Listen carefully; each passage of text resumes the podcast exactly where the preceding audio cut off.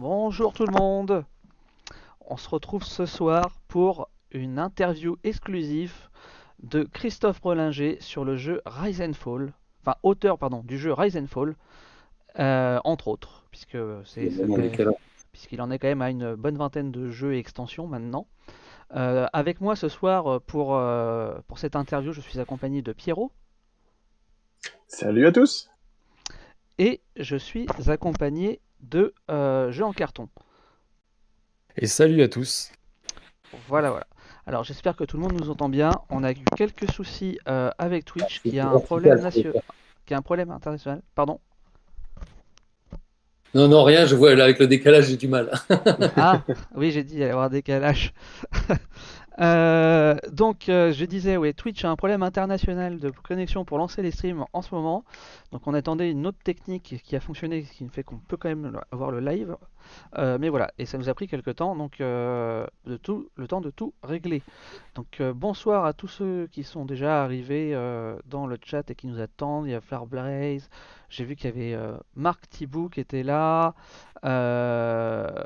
Inferno Day, et euh, il y a quelqu'un qui nous a follow, je sais plus qui, donc merci à lui, euh, Delodax, je crois bien.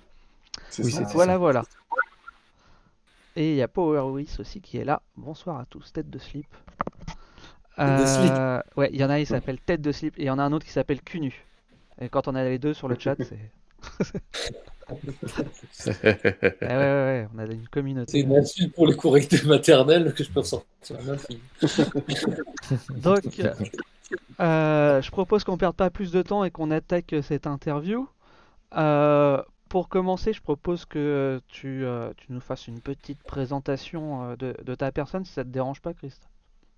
Ma personne. Euh, que ludique ou euh, sinon ça peut oui, être oui, long. Oui, hein. non, mais oui, ludique. euh, Enfin, euh, ouais, si tu veux, on pourra orienter. que, enfin, qu'est-ce qui a fait que tu es devenu auteur de jeu Enfin, comment t'en es arrivé là, quoi? Ben, j'ai commencé à, à jouer, je pense très très jeune. Le premier souvenir de jeu que j'aurais, on va dire, au Memory avec le, le paquet de cartes, hein, de 32 cartes normales avec ma mère. Euh, c'est les premiers souvenirs, je pense. Après, euh, j'ai eu la chance quand j'avais 7, 7 8 ans peut-être. euh, j'avais un, j'avais un oncle et une tante à Bordeaux où je devais passer tous mes étés, tous mes Noëls chez mes grands-parents. Qui eux étaient en polytech et tout, ils étaient étudiants. Et ils jouaient déjà à des jeux de société. Et Bon, il y avait le risque, mais vous allez voir ce que je vais ramener derrière. Euh, et ils m'ont fait jouer à risque. J'avais, je devais avoir tout juste 7 ou 8 ans. Un soir, je suis resté super tard. J'avais le droit de rester réveillé tard ce soir-là. Je me souviens que la fin de partie, j'avais plus que l'Europe, j'avais plus que mes forces là, et, et mon oncle il avait la moitié du monde, et ma tante avait l'autre moitié du monde, et j'allais me faire atomiser euh, là, euh, sous- en Espagne. Mais j'en ai gardé des méga souvenirs. Et six- quelques mois plus tard, six mois ou un an, un anniversaire suivant, quand je demandais le risque ou quoi, mon oncle il m'a dit mais non, mais il y a mieux, la diplomatie. Voilà, je ne sais pas si vous connaissez diplomatie, mais de, de nom. De nom, voilà. C'est Ouais. du gros jeu sans hasard, c'est que de la négoce, tout ça. Et je me rappelle avoir demandé à ma mère de m'offrir un diplôme alors que c'était marqué 12 ans ou pas quoi, et j'en avais, je suis tout neuf, et elle voulait pas me l'acheter parce que l'âge ne correspondait pas. Et mais moi, je voulais tout celui-là. J'avais du mal à réunir 7 joueurs, c'est un jeu qui est bien vraiment quand vous êtes 7 joueurs. Et, euh, et au final, euh, on a souvent joué à deux avec un pote, ce qui est une totale hérésie, mais Diplomatie, c'est un jeu sans hasard. Ça va déjà expliquer peut-être pourquoi nombre de mes jeux, j'essaie d'éviter le hasard autant que possible. Et des fois, c'est inévitable, il en faut. Mais voilà, quand, c'est possible, j'essaie de le faire. Donc, euh, j'ai commencé à créer des jeux vers l'âge de 7, 7-8 ans, je dirais. Au début, à 7 ans, c'était juste de, un des premiers souvenirs. Je pense que ça, je les ai plus. C'est les seuls que je dois pas avoir. Ma grand-mère, elle avait un grand paperboard. Vous savez, les trucs qu'on a à l'école où on écrit sur une grande feuille, après on la passe derrière. Je me souviens avoir fait des jeux de loi là-dessus, avec montaient à 500, 695, ça se croisait, ça passait dessous, en faisant des dessins, des décalcomanies. Et avec des tu vas à Castan, là tu gagnes 3 points de vie, machin, que sais-je. Bon, c'était tout pipeau, c'était du jeu de loi, évidemment. Après, la grosse claque, ça a été, euh, je pense que ça a été quand le même oncle qui m'avait fait jouer à risque, euh, mis à la collection des timbres, entre autres, euh, bref, il m'a offert, il était abonné en fait à, à Science et Vie, euh, Science et Vie, Science et Vie. Et Science et Vie, le- au moment où il y avait le numéro 4 de, de Jeux et Stratégie, Science et Vie avait envoyé à tous les abonnés, en fait, euh, le, magazine Jeux et Stratégie numéro 4. Et lui, il me l'a refilé en Corse alors qu'on était en vacances. Et là, j'ai passé l'été, je crois que ça va être le livre que j'ai le plus épluché de ma vie. J'ai fait tous les jeux qu'il y avait dedans. Il y avait un jeu en encart, qui était fait, je crois, par, euh, par Froideval, un gars qui faisait du wargame, Heroic Fantasy, machin et tout. Et que j'ai joué en boucle, je pouvais le jouer tout seul. C'était un de mes premiers jeux solo, quoi. Après, derrière ça, j'ai commencé à faire des, des, des, jeux, des wargames, des trucs un peu plus poussés, des trucs fantastiques et tout ça. Et puis voilà, j'ai fait ça pendant des années, mais sans jamais avoir pour idée qu'un beau jour, ce serait euh, mon métier. J'avais, une centaine de jeux ou quelque chose comme ça, et, euh, euh, je, suis trop près de la caméra, chaque fois je vois que c'est retardé. Mais... Et en fait, euh, non, c'est dans l'autre sens, tout est inversé. je suis désolé, hein, c'est ma première à ce genre, de, ce genre de matériel, donc je me calme. Donc, euh, je disais, euh, j'ai là avec celui-là, j'ai découvert les jeux de rôle aussi. Euh, sur la photo cover du, du, numéro 4 de jeu stratégie, il y avait un dragon en figurine. Un vieux dragon qu'on trouvait superbe, mais qui aujourd'hui, franchement, vous, vous, vous pisserez dessus, c'est, c'est, c'est assez bon. Voilà. Et puis à partir de là, j'ai joué aux jeux de rôle et tout ça. Après, j'ai ouvert un club, club de jeux à Nice, où euh, c'était l'un des plus gros, même le plus gros club de jeux qu'il y a eu. Et c'est là que les gens, ils ont commencé à me dire, les potes qui venaient jouer, on est monté à 100 ou 120 adhérents la meilleure année, en 1991. Les, joueurs qui venaient, ils commençaient à me dire quand même, ouais, tes jeux, ils sont plutôt bien, tu devrais pas les laisser juste au placard, tu devrais faire quelque chose, essayer de les poser. Forcément, c'était la partie qui me saoulait un peu d'aller démarcher et tout ça. Je savais même pas par quel bout le prendre. À l'époque, il n'y avait pas l'internet, pas les adresses e-mail des éditeurs, pas... Il y avait que le, le, festival des jeux de Cannes, tout juste, qui démarrait, qui était à sa cinquième édition, et encore même pas peut-être. Voilà. Et puis euh, là, j'ai vu qu'il y avait le concours de Boulogne-Billancourt. C'est un des plus gros concours euh, de comment dire de de jeux ouais. euh, et international en plus. Et c'est mon, à mon avis et sans être franco franco, je suis pas suis pas nationaliste, vous ce que je veux dire. Bref, euh, sans, sans être chauvin, c'est le mot que je cherche. C'est, je pense, le, un des plus gros concours de créateurs euh, au monde. Hein des, Brésiliens, des gens du monde entier qui envoient les jeux. Et, ils sont quand même pas mal testés. Enfin voilà, il y a beaucoup de jeux qui ont été édités et qui avaient gagné à Boulogne-Billancourt. Et donc j'ai décidé de faire le concours euh, une année avec un jeu plutôt abstrait, avec des virus, mais, mais c'était un, un, jeu abstrait. Hein. Uh -huh. Avec des cubes qui changeaient de couleur quand ils montaient sur des niveaux. Là j'avais une belle maquette tout en bois et tout. J'avais plus peur qu'ils me retournent pas le, le jeu. Euh, c'était ça ma plus grande peur, parce qu'il y avait beaucoup de boulot dessus. Euh, en termes d'esthétique. Et en fait, j'ai pas gagné, je n'ai pas cherché plus loin, ils m'ont renvoyé le jeu, il n'y avait pas de lettre dedans qui expliquait euh, les raisons. Voilà les raisons pour lesquelles j'avais pas gagné, ou j'étais pas en finale, que sais-je. Et en fait, ce qui s'est passé, c'est que j'ai vu à Cannes, euh, j'ai croisé une, année à Cannes le, la, bibliothèque de Boulogne-Billancourt, qui organise le, concours, avait pris un, stand. Et là, j'ai rencontré donc le gars qui s'occupait du concours. Il m'a dit Ah, mais c'est bête, t'aurais dû appeler, t'aurais dû écrire, me donner le numéro de, de, de, participation, de dossier de ton jeu, et je t'aurais dit pourquoi et jusqu'où il était allé, etc. etc. On ne fait pas de retour écrit et tout, parce qu'on n'est pas la parole sainte, donc on pourrait décevoir des gens, ça, ça partait d'un bon principe, hein, mmh. pas lui en vouloir. On ne veut pas décevoir des gens parce que si on fait un feedback qui est négatif, ben, le gars il peut être désespéré ou quoi, alors qu'on on peut aussi se tromper. Quoi. Et, il a raison. Mmh. Et donc euh, il y avait ça, et puis aussi ça reprenait du temps, enfin voilà, il faut tout éplucher. Quoi. Mais bref, ni une ni deux, le salon se finit, donc la fin du festival de Cannes, c'était peut-être, ça c'était en 97 je pense, ou 96. Et derrière là je l'appelle, je lui dis, euh, je lui donne mon numéro de, de, de du dossier du jeu et euh, qui s'appelait Alliance.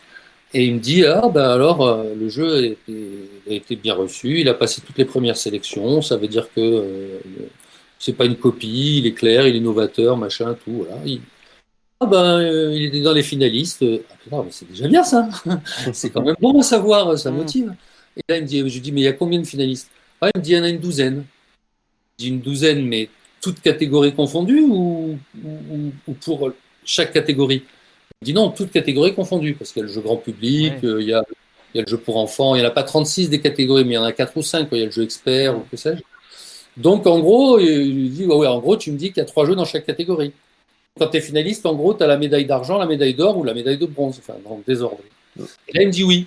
Et il me dit Ah, oui, bah, tu étais dans les trois finalistes, oui. Ah, ben, t'as pas de chance, c'était l'année où il y avait Quarto. Alors, en regardant Quarto, on saurait l'année où j'ai participé avec ce jeu. Donc, Quarto, c'est pas une culture que c'est juste imbattable. Je ne pouvais jamais m'imaginer créer quelque chose d'aussi magique et facile et simple et beau que ça. Voilà. Et donc, je me dis Bon, ça va. Et là, je lui dis Mais attendez, si j'avais su tout ça, que j'ai perdu face à Quarto, euh, ça me va, quoi. Je vais continuer. Et du coup, l'année d'après, ni une ni deux, ils en balançaient un. Comme j'ai vu qu'ils retournaient bien les protos et qu'ils en prenaient soin, ma seule peur était effacée, on va dire. Euh, je leur ai balancé euh, quatre jeux.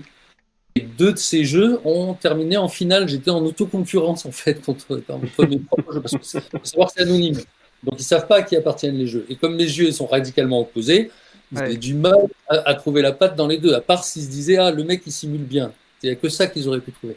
Il y avait une vie de chien, il y avait Halloween Party, il y avait un jeu qui s'appelait Snowboard, il y avait un jeu de lettres et de, qui ressemblerait un peu peut-être à. On a j'ai presque failli le re-signer 30 ans après, qui s'appelle Cashmo ou Hidden World en anglais. Sur les quatre jeux, il y en a trois qui ont été édités. Il n'y a qu'une Hidden World qui n'a pas été édité. ouais, Halloween a été le premier à être édité. Alors, Halloween Party, ça a été le premier, et d'ailleurs, c'était le plus mal noté de tous mes jeux, le plus pourri. Franchement. A un truc à ma défense. À la base, l'idée, c'était euh, d'échanger, de faire du trade et d'échanger des cartes face cachée en faisant confiance ou pas à l'autre. Donc, c'était vraiment sur Halloween, genre, quand j'échangeais avec toi, soit je te donne des bonbons, soit j'ai mis mon costume et là, je vais t'effrayer. Et plus mon costume, il est bien, plus léger les trois pièces, et plus je vais te faire peur. Voilà. Et en fait, à chaque fois, on échange avec quelqu'un et on, se dit tiens, non, non, je te fais pas peur, t'inquiète pas. Et on se donne des bonbons, on se fait des copains ou pas. Et en fait, le jeu était fait pour enfants et sur le thème d'Halloween. La mécanique, c'est vrai qu'à cette époque-là, ça c'est donc en 1998. Alors non, j'ai gagné deux fois à Boulogne. La première année, j'ai gagné avec Grande Surface. J'avais envoyé qu'un seul jeu et j'ai gagné direct le jeu expert. Grande Surface, c'est un jeu qui a jamais édité parce que je l'ai pas repoussé, je l'ai pas proposé. Je devrais le retravailler pour le réduire en temps. C'est un jeu qui simulait les guerres de supermarché tu dans une petite ville euh, à la, Raccoon City euh, aux US euh, et, chacun va monter son supermarché, décider de la superficie des, comment dire des jouets qu'il va mettre, de la chaîne IFI, de l'alimentaire, des boissons, de machin. Et il n'y a pas de hasard encore une fois dans le jeu, et c'est un gros jeu de de, de, négoce et de vente et de décision de vente de prix. Je l'ai décliné après en hyper simplifié dans Fantasy Business, qui était sorti par Jeu des cartes euh, un ou deux ans après. Mais j'ai jamais sorti vraiment le jeu. C'est quand Surface qui a gagné Boulogne, c'est peut-être quelque chose à en faire. Et puis donc l'année d'après, c'était euh, Halloween Party qui gagnait et Descartes qui m'appelait juste dans la foulée et qui me disait qu'il voulait le signer. Donc ça, c'était mon premier jeu. Et derrière, ils ont voulu voir aussi une chien qui était finaliste et qui a... En fait, c'est une chien qui aurait dû gagner parce de chien a fait un bien meilleur score euh, attends, c'est moi encore la caméra, je fais ça qu'il faut que je fasse. Hop là. le surfeur. Et donc, euh, où j'en étais Voilà. Donc là, j'ai signé euh, euh, Halloween Party et une chien chez Descartes. En parallèle, à l'époque, il y avait trois gros éditeurs en France, il faut savoir. Donc c'était fin des années 90, 2000. Il y avait Descartes, Descartes, il y avait Tilsit, il y avait Asmodée. Après, il y avait peut-être des tout petits, mais franchement, rien à voir avec aujourd'hui. Il y avait peut-être 2, 3, 4 micros éditeurs. Il y avait JD Édition, un mec qui faisait des cartes et qui en Lorraine ou mm-hmm. dans les. Bref, voilà, il n'y avait pas des tonnes de gens. Et en tant qu'auteur, en fait, l'idéal, c'était de signer chez un des trois gros. Et on va, c'est pas qu'ils se partageaient le marché, mais Asmodée démarrait pas longtemps avant. Et à Jungle Speed et à DD qu'ils avaient, plein de choses. Et Pokémon, je crois qu'ils ont eu encore après. Ils étaient sur la pente ascendante. Jeu des cartes, ça devenait une vieille institution. institution. La preuve, ils se sont fait racheter par Asmodee derrière. Et, euh, et Tilsit, bon, on va passer, mais c'est pas super bien pour eux. Euh, et moi, mon objectif, en fait, voyant que j'en signe c'est que je, voulais, euh, je voulais montrer que j'avais envie de garder mon indépendance. Je fais tellement des jeux différents et variés que je sentais que je pouvais pas être mono-éditeur. Déjà, j'en ferais plus que. Voilà, je pourrais pas signer de l'exclusivité. Et dans ces années-là, comme ne sachant rien et n'ayant pas fait vraiment de recherche, ne savais pas si c'était pas le genre de choses qu'on pouvait te demander. Donc j'avais pour objectif dès le début signer si possible en moins d'un an. J'avais déjà, après avoir fait le concours et tout ça, je sais pas, j'avais une cinquantaine, une quarantaine de protos déjà, donc j'avais de quoi faire. Pas forcément tous finalisés, pas tous, pas forcément tous excellents à avoir envie de les proposer. Mais voilà, il y avait de la matière dans les placards. Et donc, euh, j'avais envie de signer avec les, avec les, trois, les trois premiers et les trois plus gros éditeurs. Donc, j'ai signé Snowboard, qui donc était à qui est un jeu de simulation vraiment, hein, c'est presque comme un jeu vidéo où on descend une pente qui apparaît au fur et à mesure, on fait des tricks sur les boss, on slide sur les troncs en travers, et tout ça. Alors là, il y a un peu de dés et, euh, et, et il y a de la prise de risque. C'était une course et de figure et de rapidité avec un plateau modulaire qui se découvrait. Et Tilsit l'a fait. Et à côté de ça, il y a eu euh, mon premier jeu chez Asmodée, c'était euh, Perché. C'était un petit jeu pour deux et qui marche super bien, mais ils ont sorti toute une gamme avec plein de jeux. Ils pensaient que ça allait se vendre tout seul et euh, même pas six mois ou un an après, en fait, ils ont, les coûts de stockage étaient plus élevés pour eux que ce qu'ils en vendaient. Donc, ils ont décidé de, piler toute la gamme, carrément. C'est malheureux des fois. Ouais. Ça. Et ils m'avaient proposé d'en récupérer deux, trois cartons avant qu'ils les, les, détruisent, bien sûr. Donc j'en ai plein, moi, des chats perchés, mais c'est un jeu qui marche toujours bien avec les enfants. Et que jamais été réédité. Et donc voilà, donc au bout d'un an où ouais, j'avais, j'avais réussi à, à la même époque que Catala démarrait aussi, on va dire, à signer avec les trois quand il y avait Catala, Konofeiti, Dominique Erard. Bon, je vais sûrement en oublier, mais c'était les, voilà, c'était les grands, euh, non, de Palière. Voilà. Alors il me met un message, attendez, il faut que je lire ça, je sais pas ce qu'il me demande. Vous me voyez toujours? Ouais. Tout va bien. Voilà, donc en gros l'histoire, après, euh, après des années plus tard, bah, après est venu Dungeon Twister qui a été signé chez, chez Asmodée. Ouais, euh, un gros succès ça. Ouais, bah ça c'était Croc qui avait vraiment craqué dessus au Festival de Cannes quand je l'avais fait jouer, aussi Léonid, Léonidas Vesperini. Ouais. Games, il avait essayé aussi, je les avais fait jouer ensemble. Et il y avait, ah oui, ça c'était une partie mythique. À Cannes, je dis à Croc, il faut que je te montre quelque chose, et je fais jouer. Alors, le rédac chef, Didier Guizrix, donc le rédac chef, le gars qui a créé Casus Belli, quand même, dans le magazine des droits. Il y avait Croc et il y avait Vesperini. Et je les fais jouer tous les trois. J'en fais faire une partie à trois. Parce que d'été, ça peut jouer aussi jusqu'à 4 et à 3, c'est fun aussi et tout, surtout quand on découvre. Un... Après, quand on sait bien jouer, le mec qui est au milieu, ça fait un gros déséquilibre quand même. Vaut mieux pas être au milieu. C'est un T en fait. Mais bref. Et je les fais jouer, puis je sais plus, j'avais leur, leur, partie, ils étaient à fond dedans, ça, ça avait l'air de leur plaire, donc j'avais un autre rendez-vous, donc euh, je leur ai laissé le jeu, je suis allé à l'autre rendez-vous, et quand je suis revenu, ils finissaient tout juste la partie, j'ai pas vu la fin. Et là donc je demande à Croc, alors qu'est-ce que t'en penses? Il me dit, euh, j'ai une bonne et une mauvaise nouvelle. ça c'est du Croc tout craché. Hein. Et là je lui fais, ah bon, euh, bah, vas-y donne, donne la mauvaise d'abord. donne la bonne d'abord. Il me dit, il me dit ton, ton jeu, il, me fait penser à un jeu américain d'années avant, des années avant, qui était Wiz, Wiz, Wiz Dry ou Wiz quelque chose. Wiz War. Ton jeu il me fait penser à Wiz War, mais il est 100 fois mieux que Wiz War, qui est bugué. okay et la mauvaise, alors attends, hein, et la mauvaise, la mauvaise c'est qu'à partir de maintenant, tu n'as plus ton jeu. Je fais, ah non, c'est une photo, machin et tout. Il avait quelques extensions. Et donc, il est parti. J'étais obligé de lui laisser. Et il était super motivé. Il l'a remonté chez Asmodée. Il a fait des pieds et des mains pour le passer. Et, je sais plus, je crois qu'il n'y a pas grand monde qui y croyait à part lui. Et, Marc Nunes, il, lui a dit, je crois, à un moment même, quelqu'un lui a dit chez Asmodée, je crois que c'était Marc Nunes, il lui a dit, mais il est old school, ton jeu, ça ne marchera pas. Euh, et là, il me l'a renvoyé. En fait, je suis allé à Partenay, c'est là que ça, ça, a débouché, et j'ai fait jouer. Euh, j'avais plein de boîtes et d'extensions. J'ai développé toutes les extensions en une période de six mois, c'est la folie. J'étais à fond, j'étais que sur des points. Et quand je suis allé à Partenay, je suis allé avec un gros sac de, de, hockey. Dedans, il y avait 24 boîtes de hockey. Je pouvais faire jouer 48 joueurs. Chaque boîte, à chaque fois, il y avait deux couleurs. Donc, en fait, il y avait 12 extensions. Euh, Et chaque extension était en double parce que c'était en deux couleurs, mais les ah salles étaient différentes. Donc, en gros, j'avais, je crois, 160 salles différentes pour docker. Et, euh, et je me souviens, on était en camping à Partenay et il y avait deux associations qui avaient des tentes qui jouaient le soir, du matin jusqu'au soir et la nuit. Et euh, au début, je venais tous les matins avec mon sac, je sortais, les gens jouaient, etc. Puis au bout d'un moment, on me le demandait tellement. L'association, elle m'a dit, tu sais quoi, il vaut mieux que tu laisses tes boîtes dans ce mal en métal, là, tu laisses tout là. Et, euh, et comme ça, euh, quand il y a des joueurs qui veulent jouer, on les sort et on les fait jouer, les règles sont dedans et tout, il y a tout ce qu'il faut. Et, voilà. et du coup, je dis, bon, ok, mais vous y faites gaffe et tout, parce que là, il y a du boulot et tout, et j'ai tout qui est là. Et je leur laisse. Et le lendemain matin, quand je viens, euh, du coup, je dors un peu plus tard et tout, on s'est levé un peu plus tard avec le pote, on joue au volet ou je sais pas quoi sur le camping. J'arrive vers 11h, je vais vers la malle, j'ouvre la malle, et dans la malle, il y avait plus une boîte de Dungeon Twister.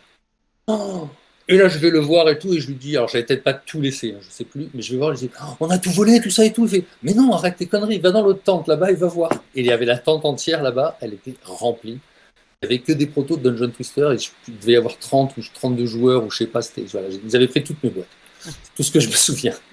Et, euh, et, donc, après ça, et avec sur les forums, au tout début de Trick Track, là, c'était. On a beaucoup, ils m'ont posé des tonnes de questions sur l'été et tout, et j'étais super réactif. Euh, là, Asmodée est revenu vers moi et Croc m'a dit Bon, j'ai peut-être une deuxième chance. et là, et voilà. Et donc, ça buzzait tellement qu'ils ne pouvaient plus ne pas l'écouter. Donc là, euh, là, ils ont décidé de, de, de me re-signer pour la France et après pour le, les États-Unis, alors que j'avais déjà démarché FFG, qu'il a rejeté directement. Comme quoi. Ouais, ouais. Voilà. En gros, ça c'est le début de l'histoire. Jusqu'au moment où on va dire j'ai quitté mon boulot pour me consacrer qu'au jeu, c'était après. euh, voilà. Quand j'étais au pic de DT, je me suis dit bon allez, je prends le risque. DT Dungeon Twister, pardon. Oui, non, pas- Ouais. Ouais, ouais. Peut-être, mais il y a peut-être des.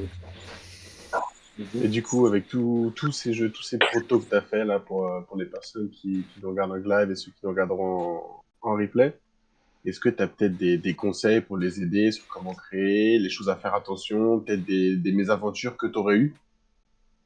Des- mes aventures, euh, j'en ai eu quelques-unes, mais elles ne sont pas forcément liées à la, à la création. Oui, j'ai eu des trucs qu'on m'a qu'on m'a signés, qui n'ont pas été faits, j'ai pas été, euh, où, j'ai été payé une misère pour deux ans de boulot sur des commandes qu'on m'a fait qui au final ils n'ont pas édité. C'est ce qui a donné naissance à Ludicali d'ailleurs. C'est à ce moment-là que j'ai créé cette boîte parce que parce que j'avais essuyé un coup dur avec un éditeur qu'on va pas nommer. Voilà. Et, euh, et du coup. euh, J'en ai eu marre et je me suis dit, ben, j'avais quelqu'un sous, sous la main qui avait playtesté le dernier jeu, ce jeu justement pour lequel j'ai bossé deux ans, ou un an et demi, un, an et demi temps plein, vraiment bien, mais euh, qui n'a pas été fait au final. euh, lui, il était playtesteur principal. Il avait playtesté tous- tous les, tous les éléments et tout ça. Et donc derrière, euh, il ne comprenait pas que, ce jeu n'ait pas été fait et tout, donc on a décidé de monter une boîte pour l'éditer nous-mêmes. Ah, ce jeu, c'était Earthreborn. Et donc voilà, donc là j'ai monté Ludicali.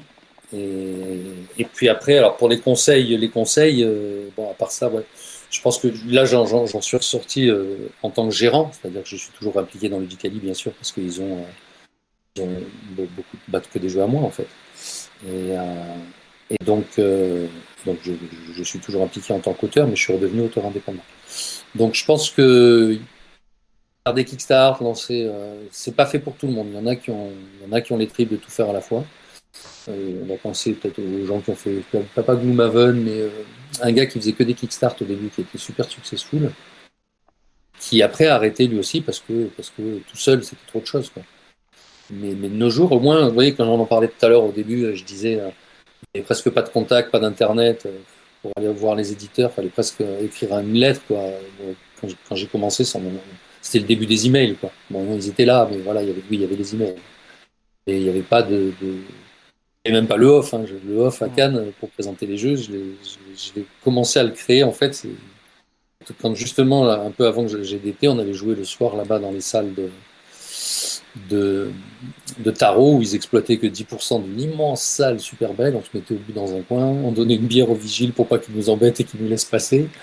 Et on jouait à 10, 12 joueurs, des potes à moi, et j'amenais que des protos. Et puis après, j'ai commencé à amener euh, éditeurs comme Crocs, c'est aussi là, et Le- Leonidas, et puis, et puis, et puis Fall de Trick Track. Et puis la Fall, il a dit à, Nadine Seul, euh, ça c'était 4 ou 5 ans après, ça faisait 5 ans que je faisais ça. Et ils ont officialisé le truc et c'est devenu le off de Cannes, où on peut aller tester les jeux, euh, les jeux le soir. Euh, donc ça, ça n'existait pas avant. De nos jours, ils ont tous ces moyens pour arriver. Après, les techniques pour créer des jeux, il y je sais pas, c'est trop dur à expliquer. Euh, J'ai fait ça depuis tout petit, c'est- presque inné. Quoi. Moi, je sais que mes secrets, c'est que j'adore respecter le thème, mais après, il y a des gens, euh, j'adore les jeux de Bruno Catala, mais il y, en a, certains qui ont du thème, je vais pas être méchant, mais il le sait lui-même. La plupart, c'est des concepts un peu abstraits qui sont après, il y a un joli habillage, mais voilà. Là, il y a Raptor, par exemple, Raptor, celui-là, il est super thématique, il a fait Bruno Feduti, il fait beaucoup de duos. hein. Il y en a qui sont thématiques, mais il y en a beaucoup qui sont très mécaniques, qui sont super, hein. moi je les adore quand même, mais, mais- mais, voilà, je sais que là, il n'est pas parti de la thématique. Moi, mon- moi, je pars quasiment tout le temps de la, de la thématique, euh, sauf quand ça va rester un jeu abstrait, comme c'était le cas d'Alliance, comme c'était le cas de Sarena qu'on a fait avec Ludicali. J'ai pas eu beaucoup de jeux abstraits édités. Brovers était un jeu abstrait. Il a été édité par, euh, euh, comment dire, Ankama. Euh, ils l'ont bien thématisé avec des moutons et des trucs. C'est sûr que ça plaît plus à ma fille. Voilà, ça c'est un jeu que Catala aurait pu faire, je pense, un jeu comme Brovers. Euh, il est comme moi, il aime bien les jeux abstraits. euh, Voilà, mais tout ça pour dire, euh, moi je pars souvent du thème à part pour les jeux abstraits. Et, de ce thème, c'est un truc que je disais aujourd'hui sur un forum, il y a un gars qui me posait, enfin sur Starter, je crois, je répondais à un commentaire, le gars me posait une question.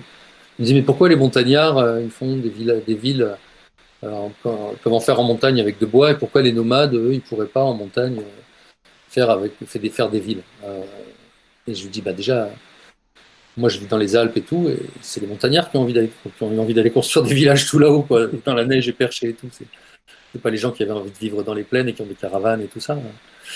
C'était des bergers, des trucs, et, puis oui, la plupart des trucs c'est des chalets, donc ils construisent des chalets. Ça vient de la thématique.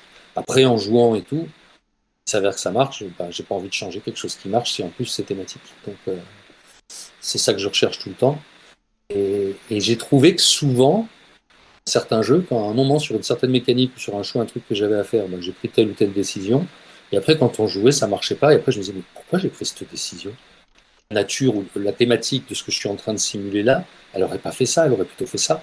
Et quand je fais, ah ben, elle aurait fait ça et que je fais cette règle-là en fonction de ça, et ben là, ça marche super bien. J'ai presque souvent eu la doctrine de dire que si tu prends une thématique et que tu trouves, les bonnes mécaniques qui vont bien avec, et que tu, développes tout ce que contient cette thématique, en respectant tout le temps, bah, les endroits où ça risque de planter, c'est les endroits où tu t'en seras écarté. Ça fonctionne un peu comme ça. Et, quand il faut rendre quelque chose intéressant en lui boostant telle ou telle chose pour que ça soit plus équilibré, mais que ça va contre la thématique, j'ai beaucoup beaucoup de mal à le faire, euh, contrairement à ce que l'école euro ou l'école allemande fait. euh, Ouais.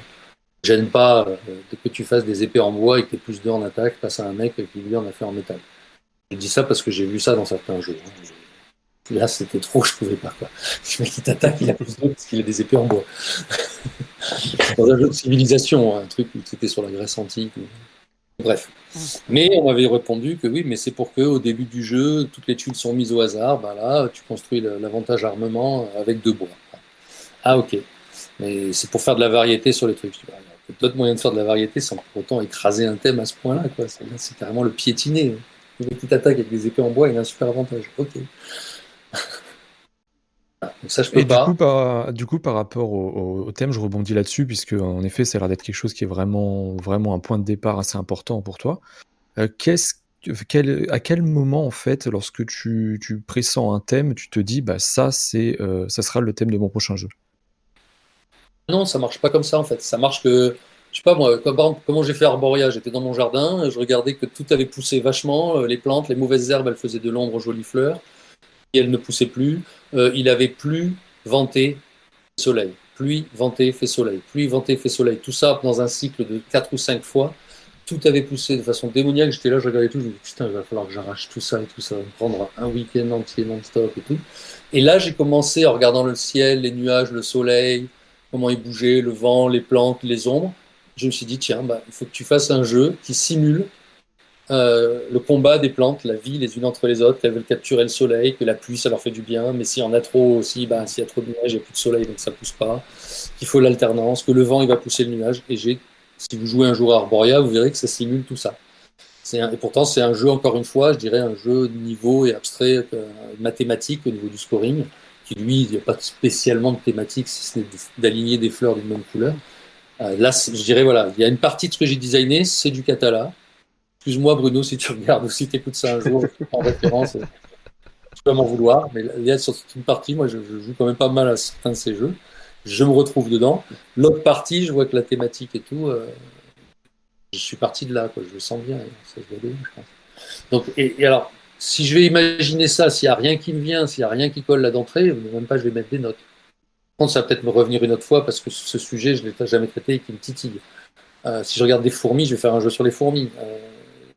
Voilà, si j'ai acheté des figurines de golfeurs, parce que j'ai trouvé des petites figurines de golfeurs jolies dans un, dans un babali, euh, je les ai ramenées parce qu'il y en avait quatre, elles étaient toutes différentes, bah, je vais commencer à imaginer, alors que je ne joue pas au golf, mais euh, voilà, je vais me renseigner sur le golf et je vais faire un, jeu sympa avec une mécanique, avec un max de contrôle, mais pas trop quand même, parce que sur un jeu de course, ça marche pas. Et voilà. Euh, et, et, après, euh, si, si j'ai si j'ai tout dans la tête et que ça colle, le thème et, euh, et, la plupart, on va dire la majorité des mécaniques de jeu, genre 70-80% des mécaniques de jeu, attention, si c'est une grosse mécanique et qu'il faut designer 120 cartes à la Magic derrière, forcément, je n'attends pas d'avoir les 120 cartes designées dans ma tête. Mais quand j'ai la mécanique principale qui colle avec le thème et où je, sens que bah, tout ce qu'il y a là-dedans, euh, c'est bon, et dans ma tête, le jeu tourne, je suis en train de le voir tourner sur la table, et je sais qu'il va je lui donne 80-90% de chance de fonctionner, j'en suis quasi certain. Là, je vais tout tomber sur papier ou sur ordi ou sur, enregistrement audio pour pas le perdre. Même des fois, il m'en vient tellement par-ci par-là que des fois, je, l'ai en tête pendant une semaine ou deux, je devrais le tomber d'une manière ou d'une autre et je le fais même pas. Et là, c'est vraiment de la connerie pure. En gros, je suis devenu de plus en plus feignant. Avant, j'écrivais tout, je tapais tout sur ordi. Après, j'ai tout, euh, j'écris sur un calepin. J'ai deux calepins qui sont chargés à bloc et si j'avais plus d'idées, je pourrais aller les ouvrir et feuilleter là-dedans et me dire oh, putain, ça, ça avait l'air vachement bien et tout. C'est un jeu sur la conquête mondiale, je sais pas quoi, machin. Et il y a 5-6 pages où tout est écrit presque. Il ne reste plus qu'à faire le proto. Donc en gros, aller, aller surtout sur Photoshop. Euh, voilà, là, je les écris. Et des fois, si c'est simple ou j'ai la flemme, je tombe un audio ou j'essaie d'expliquer toutes les règles en audio. Je garde sur le phone et le jour où il va, mourir ou je vais tout perdre, je, je pourrais m'en mettre. Donc, rien de mieux que papier. Voilà en gros, donc euh, ça part oui souvent du thème. Euh... Bon, ouais. On nous a demandé dans, dans, le chat quel est selon toi ton jeu le plus thématique, c'est-à-dire celui qui est le qui a la méca la plus adaptée au thème. C'est chaud comme question. Ça va dépendre des niveaux. Archipelago, j'ai respecté la thématique à 200%, hein, presque. Il y a... Ouais, ouais, ouais. Mm. Archipelago, Earth Freeborn, c'est pareil. Tout le monde, il y a plein qui ont dit que c'était le jeu vidéo euh, plus quel jeu, un jeu vidéo de, de, de, de post-apocalyptique de snipe quoi, un jeu de plateau. C'est, il y a des jeux, il y a des jeux, euh, plutôt dire ceux qui étaient abstraits, ce serait plus facile. Même Fruit Salade, c'était un petit party game et tout. Ouais. C'est parti du thème. C'est parti du thème. Tu fais une salade de fruits, euh, tu jettes des fruits dans le saladier. Le saladier, il est rond, les cartes sont rondes. On fait tout tomber dedans. Il y a un gosse qui arrive, il voit la maman et tous les enfants de la colonie qui font le, la salade de fruits il voit qu'il y a plein de bananes et coupées, il dit Ah putain, non, j'aime pas les bananes, combien vous en avez mis? Et là, il faut que tu te rappelles euh, que toutes les bananes qui ont été coupées, qui ont été balancées dans le saladier, et ça, c'est l'empilage des cartes, toutes les bananes que tu as vu passer dessous. Et le premier, en fait, tu as jeté deux dés, un dé qui dit bah c'est les fruits et il y a un, un, chiffre de 5 à 8 et on empile les cartes, il faut essayer de se rappeler quand tu penses qu'il y a le nombre au plus, tu tapes dessus.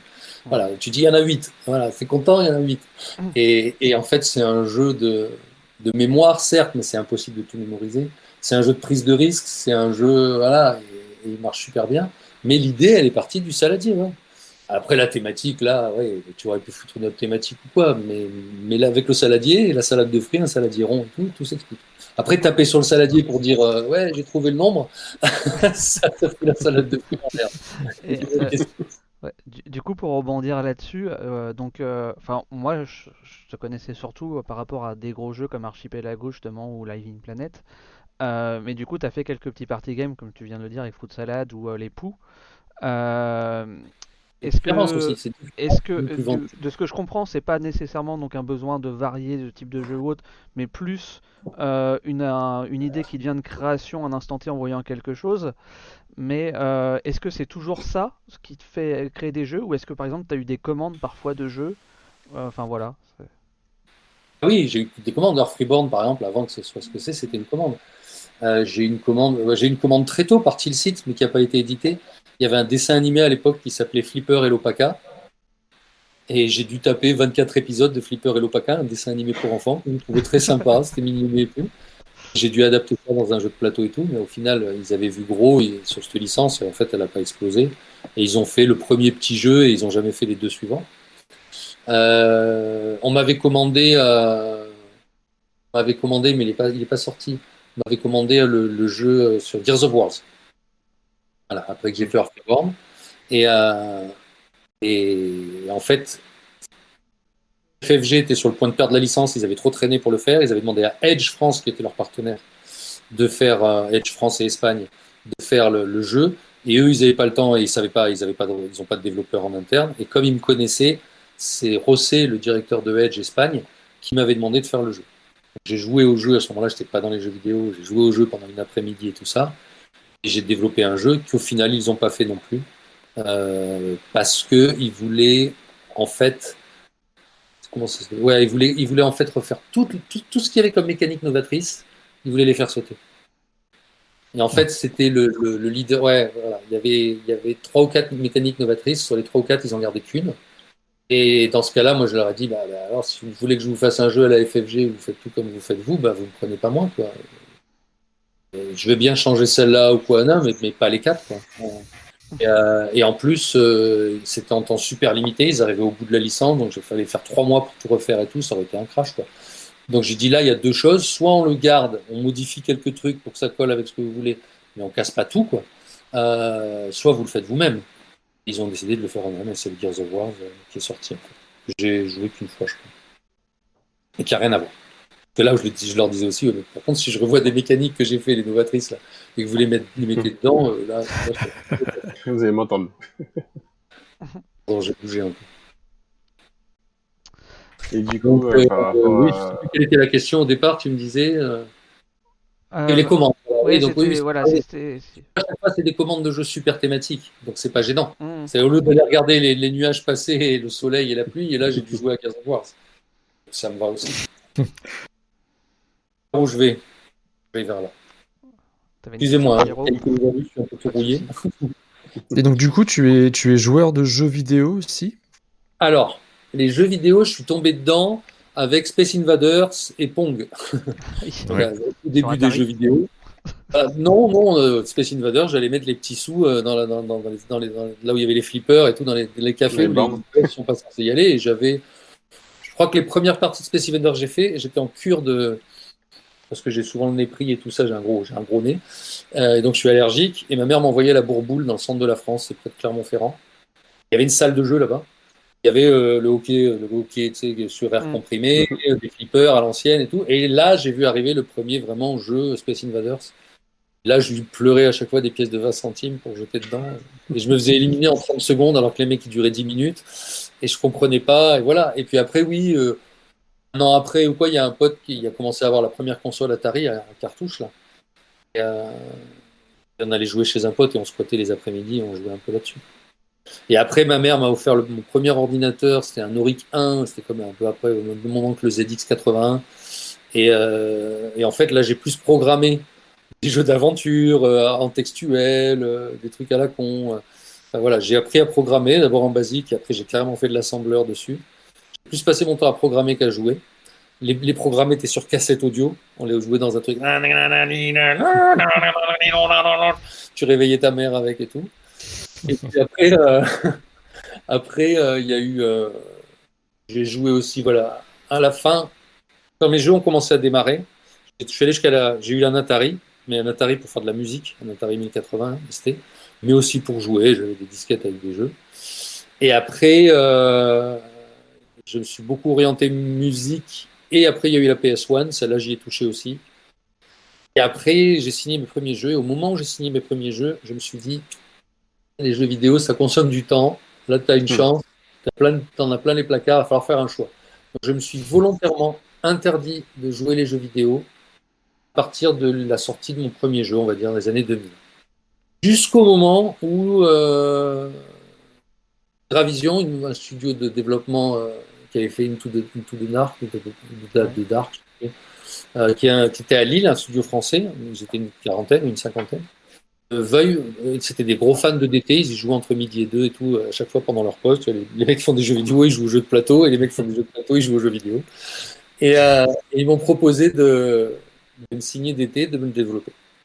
Là, bah, quand ils ont fini, qu'ils l'ont sorti, c'est un peu dur de ne pas avoir envie de jouer, au moins voir comment ton jeu est pondu, surtout sur la PS3. Donc j'ai acheté une PS3 d'occasion. Je me suis dit quand même, tu prends un disque de 250 gigas ou un truc un peu gros parce que tu sais jamais où ça va finir. Et, euh, donc j'ai pris une PS et j'ai changé le disque direct. Je crois que j'ai mis un gros disque. Et au début, pendant un, été, euh, six mois, j'ai joué à DT contre des, mecs de, du Québec, d'ici ou de là. Et puis, euh, puis j'avais aucun jeu pendant un an sur la PS3. Voilà. Et puis après, j'ai un jour où j'étais, c'était quand il y avait Ludicali, là, c'était en 2012, donc j'ai arrêté les jeux vidéo pendant 12 ans. Et là, j'ai repris une grosse claque Et c'est Skyrim qui m'a donné la plus grosse claque. Voilà. Hmm. J'ai passé 750 heures ou je sais pas quoi, et j'ai pas fini, hein, je des quêtes.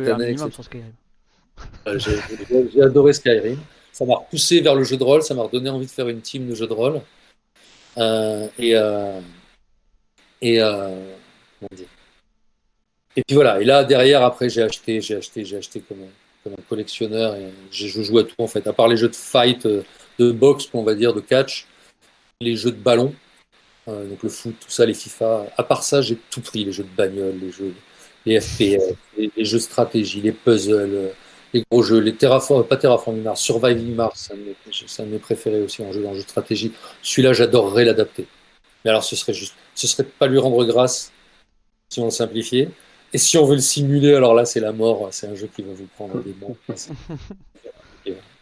Mais voilà, donc, je me suis rendu compte aussi que le, le fait d'être retombé dans les jeux vidéo, après 2012, donc, euh, en me limitant, bien sûr. Là maintenant, c'était, euh, voilà, je- j'y passe pas des nuits, je- puis je, je joue, je zappe d'un jeu à l'autre, j'en, j'en finis rarement un. Des fois, je fais que le tutoriel, j'en ai tellement acheté que. Bref, euh, ça a influencé mon game design. Perdais la patience sur les jeux, euh, d'où, par exemple sur Rise and Fall le fait qu'il y a cette règle 1, 2, 3 que Béa, euh, ma femme, elle a balancé à la première partie, mais qui va très bien avec. J'ai, du mal à supporter les jeux qui vont être lents, lourds et tout ça. J'ai besoin des jeux qui, aient un certain speed maintenant. Donc, le, jeu vidéo, puis le jeu vidéo m'a aussi inspiré des thématiques. Il y a un moment, j'ai gratouillé des pages et des pages pour faire un Assassin's Creed. Bon, ils l'ont déjà fait, ils ont fait un truc, j'ai même pas vu ce qu'ils avaient fait exactement. Mais je pourrais le faire en jeu de parcours avec des assassinats sans l'appeler Assassin's Creed. Je pourrais faire un autre jeu. Il suffit de le faire très différent en look. Euh, et Mm. Voilà, ce serait aussi jouable. Mais voilà, donc j'ai trouvé que les jeux vidéo m'inspiraient. Changer ma manière aussi un petit peu de designer. C'était pas en mauvais. Donc, euh, donc euh, j'ai arrêté de m'interdire de jouer des jeux vidéo. Voilà, je dire. Sinon, sur encore une ou deux questions avant qu'on s'attaque vraiment à Rise and Fall, mais euh, sur la vingtaine de titres que tu as créés, j'ai envie de dire entre guillemets, il y en a seulement deux qui sont euh, co, euh, co-auteurs, enfin qui a eu du co-autorat. Euh, Il y a, ouais, il y a, Et- le premier jeu de, avec, de Ludovic Maublanc. de Ludovic Ouais. Maublanc. On l'a fait ensemble. C'était son tout premier jeu. En fait, on était à Essen ensemble dans les appartements. Il m'avait fait jouer un soir. Et il y avait une super idée. Tu faisais des monstres en pâte à modeler et tout. Je trouvais ça excellent. Il avait fait un système de jeu vraiment pour, euh, pour geek, mais voilà, si, pour geek, pour un pas core gamer non plus. Mais c'était trop expert et tout pour la thématique. Faire des monstres en pâte à modeler, quoi. Et c'était, un peu chiadé tout ça. En fait, j'en ai pas dormi de la nuit. Toute la nuit, ça cogitait et je cherchais tout le temps une solution sur comment euh, son jeu plus, pas enfin enfantin, mais plus familial, plus moins moins core gamer, on va dire. Euh, le matin, j'avais toutes les toutes les idées qui étaient là et on a pris le taxi ou le bus ou la voiture ensemble. Et, euh, et il y en avait 15 minutes de route pour aller au salon. Là, dedans, je lui ai dit euh, écoute, moi j'ai trouvé comment tout solutionner. Je vais te le donner, je vais te le dire dans la voiture. Là, on voit qu'on allait à la scène, ça va être facile parce que je l'ai simplifié à fond. J'ai gardé, par contre, j'ai gardé que l'idée des monstres et de la pâte à modeler et j'ai changé un peu tout le reste. Et, pas tout le reste, il y avait toujours une élection parce que faire Miss Monstre, c'est l'élection de, de Miss Monstre. Donc tu, tu sculptes des, monstres euh, en pâte à modeler, pardon, c'est dans l'autre sens. Euh, ça va bouger juste un moment. Et, euh, et donc, je lui ai décrit tout et je lui ai dit voilà, maintenant, t'en fais ce que t'en veux. si, tu, si ça te dit, surtout que les idées sont bonnes, on, on le fait ensemble. Si, si par contre, tu, tu, tu sais, tu que des conneries, ou bref, il y a des trucs qui ne vont pas. euh, voilà. Et bref, on est parti là-dessus et, et ça lui disait, on a travaillé ensemble pendant pas mal de mois. Puis après, je l'ai fait tourner à, Cannes, encore une fois, alors que, alors que TF1 passait par là, où on était sur le stand de TF1 et on jouait à côté. Et il y avait une cohue de monde autour de nous. Euh, non, c'était avec les animateurs de TF1, parce qu'il n'y avait pas grand monde. Et il y avait plus de jeux une cohue autour de la table qui regardaient le jeu, alors que leur jeu était censé être leur, jeu phare du salon et des nains. Il n'y avait personne autour de la table à côté. Donc du coup, ils ont voulu garder la boîte, ils l'ont fait remonter, c'est comme ça que ça a démarré. et- Ils ont fait 35 000 boîtes. ouais. Et le deuxième, c'est avec euh, euh, Andrea. c'est Skycrapper avec euh, Vladimir Nartov. Euh, non, illustré par Vladimir Nartov, pardon. Et c'est avec non, euh, avec. André Menini. Ouais, Andrea, c'est un Italien qui m'a rencontré aussi quand c'était quand c'était la grande période d'été. Il fait du kite, il fait, c'est un petit peu, il a deux, jours d'écart avec moi. Il fait plein de sports, plein de trucs, il crée des jeux aussi. On est, on est un peu deux petits frères homonymes, de, presque des frères jumeaux. Enfin, sauf que lui, il est tout rasé, il n'a pas un cheveu, et moi j'ai les cheveux longs. Mais, euh, mais euh, il est venu me voir sur un salon en Italie. Et, euh, et on a mis des idées ouais, en commun. On a fait plusieurs jeux ensemble. On en a signé qu'un. Euh, on a que des trucs vachement novateurs en fait, mais ils sont tellement novateurs qu'on n'arrive toujours pas à les signer. Ouais. Pourtant, ils ont pu tourner. Mais du coup, euh, du coup, en fait, c'était juste parce que ça, c'était des opportunités qui se sont présentées. Euh, mais est-ce que c'est, du coup, c'est pas quelque chose que tu recherches spécialement, quoi? Tu préfères être dans ton processus de création en solo ou Ouais, c'était des opportunités qui se sont présentées, mais par contre, non, j'ai fait deux tentatives aussi. Au tout début, on n'a pas amené au bout. Tout début, euh, j'avais fait un jeu avec Philippe Keyers sur le thème des esclaves. C'était son thème. C'est lui, on jouait au ping-pong via des, via des emails.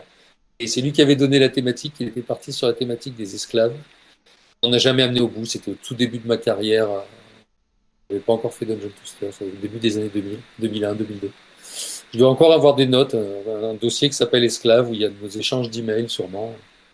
Mais ça s'était fait naturellement. Sinon, il y a une seule personne, on va encore revenir sur la même. Il n'y a qu'à Bruno Catala, que ça fait deux fois que lui tend la perche, je crois. Par SMS ou un truc. Je lui dis Bruno, euh, je ferais bien jouer avec toi si ça te dit. Ça ferait BC, Bruno Catala, CB, BCCB. C'est pas trop mal, ça fait. voilà. On Faire a, un- on a les mêmes idées inversées, donc c'est rigolo. On a démarré en même temps. Il serait peut-être temps qu'on fasse quelque chose. Tu fais des DU, des duos avec tout le monde. Moi, c'est pas méga mon truc, mais on peut. Enfin, c'est pas que c'est pas mon truc. Je crois que j'ai déjà des kilos brouettes d'idées que je finis pas. Comme je disais, des cahiers pleins et tout ça. Et, euh, et puis, je suis pas entouré. Ils sont tous dans des poules, tu vois. Kodama Team, ils sont tous autour de la même ville. À Paris, c'est facile.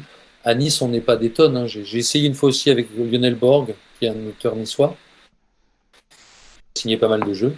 Voilà, qui ont signé pas mal de jeux, on n'est que, deux, je crois. Ah non, il y a, une dame qui, qui- signe pour Hasbro, pour des trucs et tout ça. Elle a été dans le milieu avant. Elle, elle, est, elle est moins connue en autrice, mais elle fait que des jeux. J'ai plus son nom qui me vient, que je cherche dans le téléphone. Il y a une dame non. Non, elle a fait plein de jeux pour enfants, des trucs tout ça. Des trucs bien, hein. non, non, pas des copies des Monopoly et tout ça. Ah non, des jeux parce que la personne qui a inventé le Monopoly est une femme, c'est pour ça que je dis ça. Oui, oui, oui. Non, non, non, elle a, elle a fait par exemple des jeux comme, euh, comme je dirais Pic Plume. Pic Plume, tu vois, c'est un jeu pour enfants qui est fabuleux. Même un adulte, il aime jouer avec. Elle a fait des jeux plus dans ce genre. Elle, elle, inno- elle innove à chaque fois. Et ce que je veux dire, c'est qu'elle n'est pas dans les, dans, les, dans les phares du monde du jeu. Tu vois ce que je veux dire? Elle est pas. C'est un peu comme Sylvie Bark. Sylvie Bark, elle a pas. Elle a fait très peu d'interviews de choses. Elle est, c'est une femme de la campagne. Elle a eu des idées. Elle en a eu des bonnes au bon moment. Elle a fait des super jeux, Time Bomb et tout ça, mais tu, tu la vois pas presque. Par contre, elle n'a jamais fait de gros jeux, des jeux de geek ou des jeux de. Je sais plus quelle était la question, si j'ai répondu. Ah oui, tout à fait, c'était très bien. Complètement. Euh, Du métal, à Pi- Pierrot, t'avais- t'avais- il me semble que tu avais une question sur. euh, Ouais, moi je me demandais du coup, euh, pour toi en tant que, en tant que, c'est un peu plus personnellement pour te connaître mieux, en tant que joueur, c'est un type de jeu que tu préfères et une méca que tu préfères, et en tant que du coup auteur, si tu préfères travailler sur un méca particulier, un type de jeu en particulier? Tu sais, je suis super. Je sais pas si je connais plus hétéroclite que moi. hein. Dans le monde du jeu des, des designers, je pense pas. Je vais être honnête. Hein. S'il y en a qui se voient ou des auteurs qui regardent ça et qui ont envie de me dire, que- je joue. à- J'ai quasiment, j'ai pas toutes les cartes de Magic, mais presque. Donc, je suis un gros fan de Magic. J'ai beaucoup de jeux vidéo aussi. beaucoup de jeux. Lotus. J'adore les jeux abstraits. Non, j'ai pas. Non, parce que la boutique de Nice avait brûlé et était restée en fermée en décombre pendant six mois ou un an, et c'est pendant les six premiers mois ou les, la première année de, de, de, de Magic. Moi, quand je suis arrivé, c'était les Dark. Je te jure que si j'avais démarré, je l'ai vu et démarré dès le début, j'aurais toute la collection, au moins en x1. Ça, c'est une certitude. Ah J'aurais ouais. fait tout ce qu'il faut partout en x1. Sauf que sur Nice, c'est jamais arrivé. Il n'y a que au Dark que c'est arrivé. Après, pour les retrouver, c'était déjà, moi, c'était 50. Euh... Quoi qu'on me demandait 500 francs. En francs. Hmm. Ah ouais. Et je me dis, ah, Ouais, non, c'était cher. mais pas 500 francs dans une carte, alors qu'avec 500 Bah, francs, 5 jeux différents presque, c'est juste pas possible. Ouais. J'ai pas pu le faire, alors que je l'aurais fait. Bref, ça y est, je me mets des loups partout. Bref, euh, donc je joue à Magic. Je joue les jeux de figurines. J'ai énormément, j'ai quasiment tous les jeux de Games Workshop. Je joue du wargame. Je- J'adore les wargames. J'ai juste du mal à trouver des adversaires. Mais si je pouvais faire une partie de wargame tous les 15 jours ou même par semaine au début, ça me dérangerait pas. J'adore les jeux abstraits. J'aime bien les party games avec ma femme, quand il y a des gens, tout ça, je les apprécie aussi. J'aime bien les jeux euros, euh, encore plus quand ils ont du thème.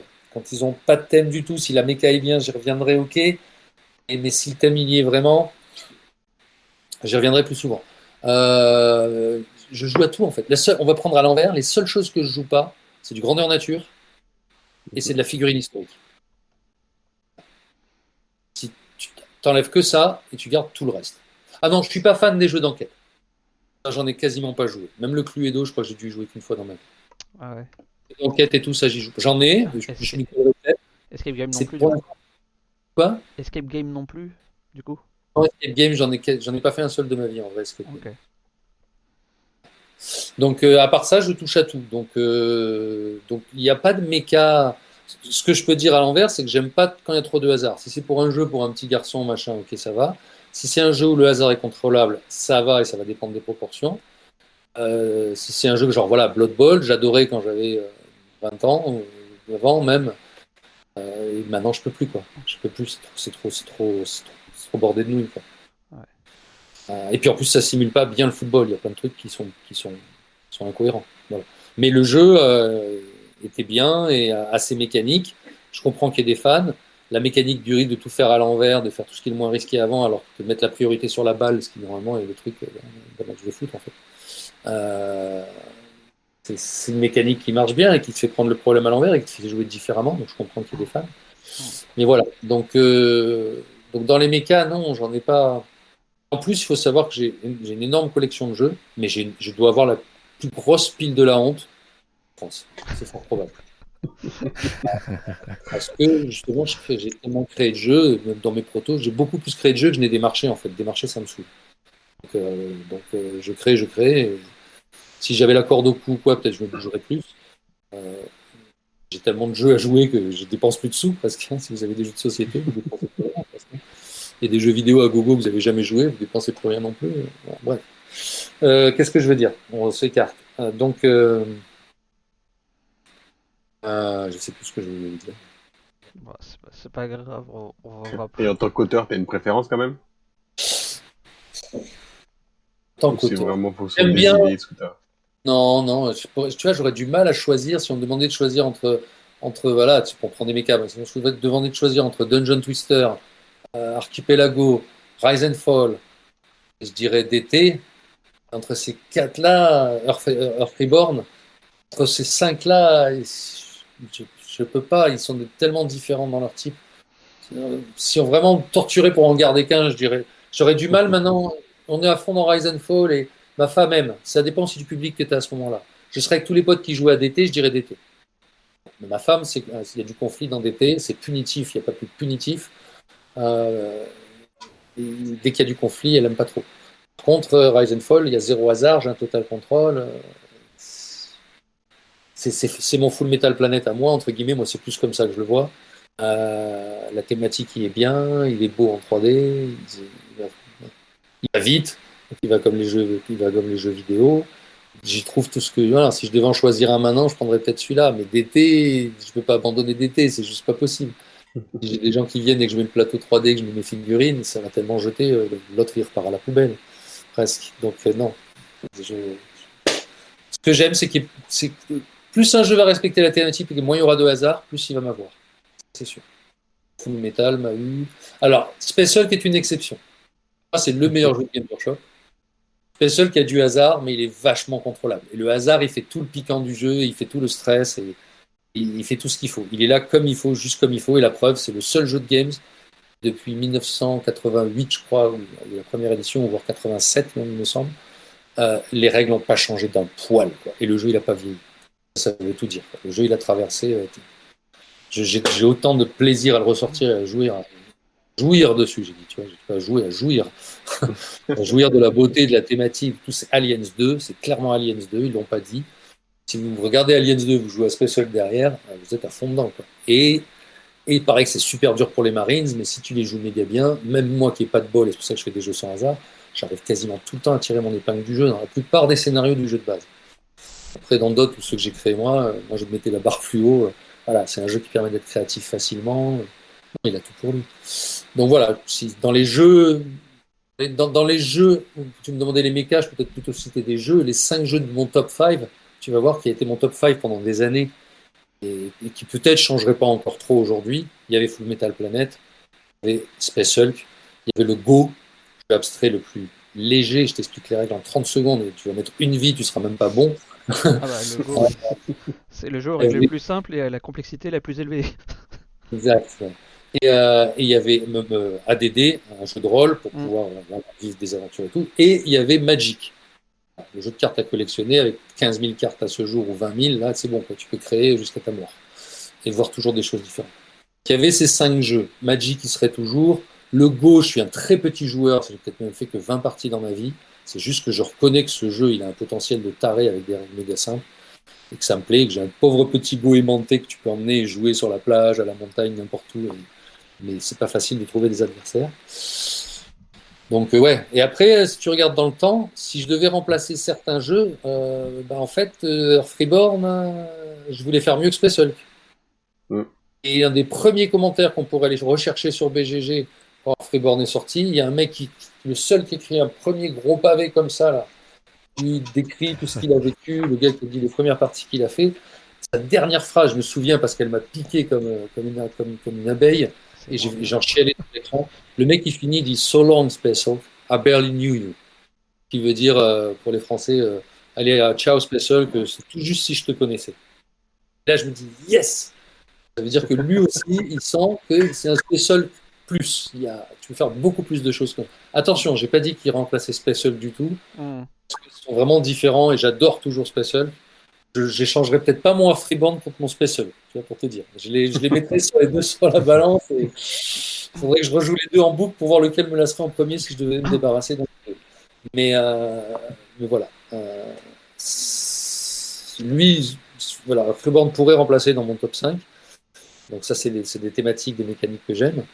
DT remplacerait, alors là par contre c'est certain, Full Metal avec la map de base, T'en as fait beaucoup de parties, euh, c'est- plus marrant, tu connais la map, il faut jouer avec le modulaire qui est sorti après. Bon. Je pense que DT, clairement, est plus riche, donne le même feeling de total control et de thématique qu'un un Full Metal. Donc je pense que dans mon top 5, je mettrais DT à la place de Full Metal. Je pense que je ne pourrais absolument jamais dépasser le Go, jamais faire mieux que Magic. Je suis pas parti jusque-là à designer. J'ai créé un jeu de rôle quand j'avais 17 ans. Voilà, dans mon top 5, il n'y en a pas trop d'autres que je vais m'auto-éliminer, on va dire. Euh, dernière question là qui est en chat que je vais compléter et après on s'attaque à Rise and Fall quand même.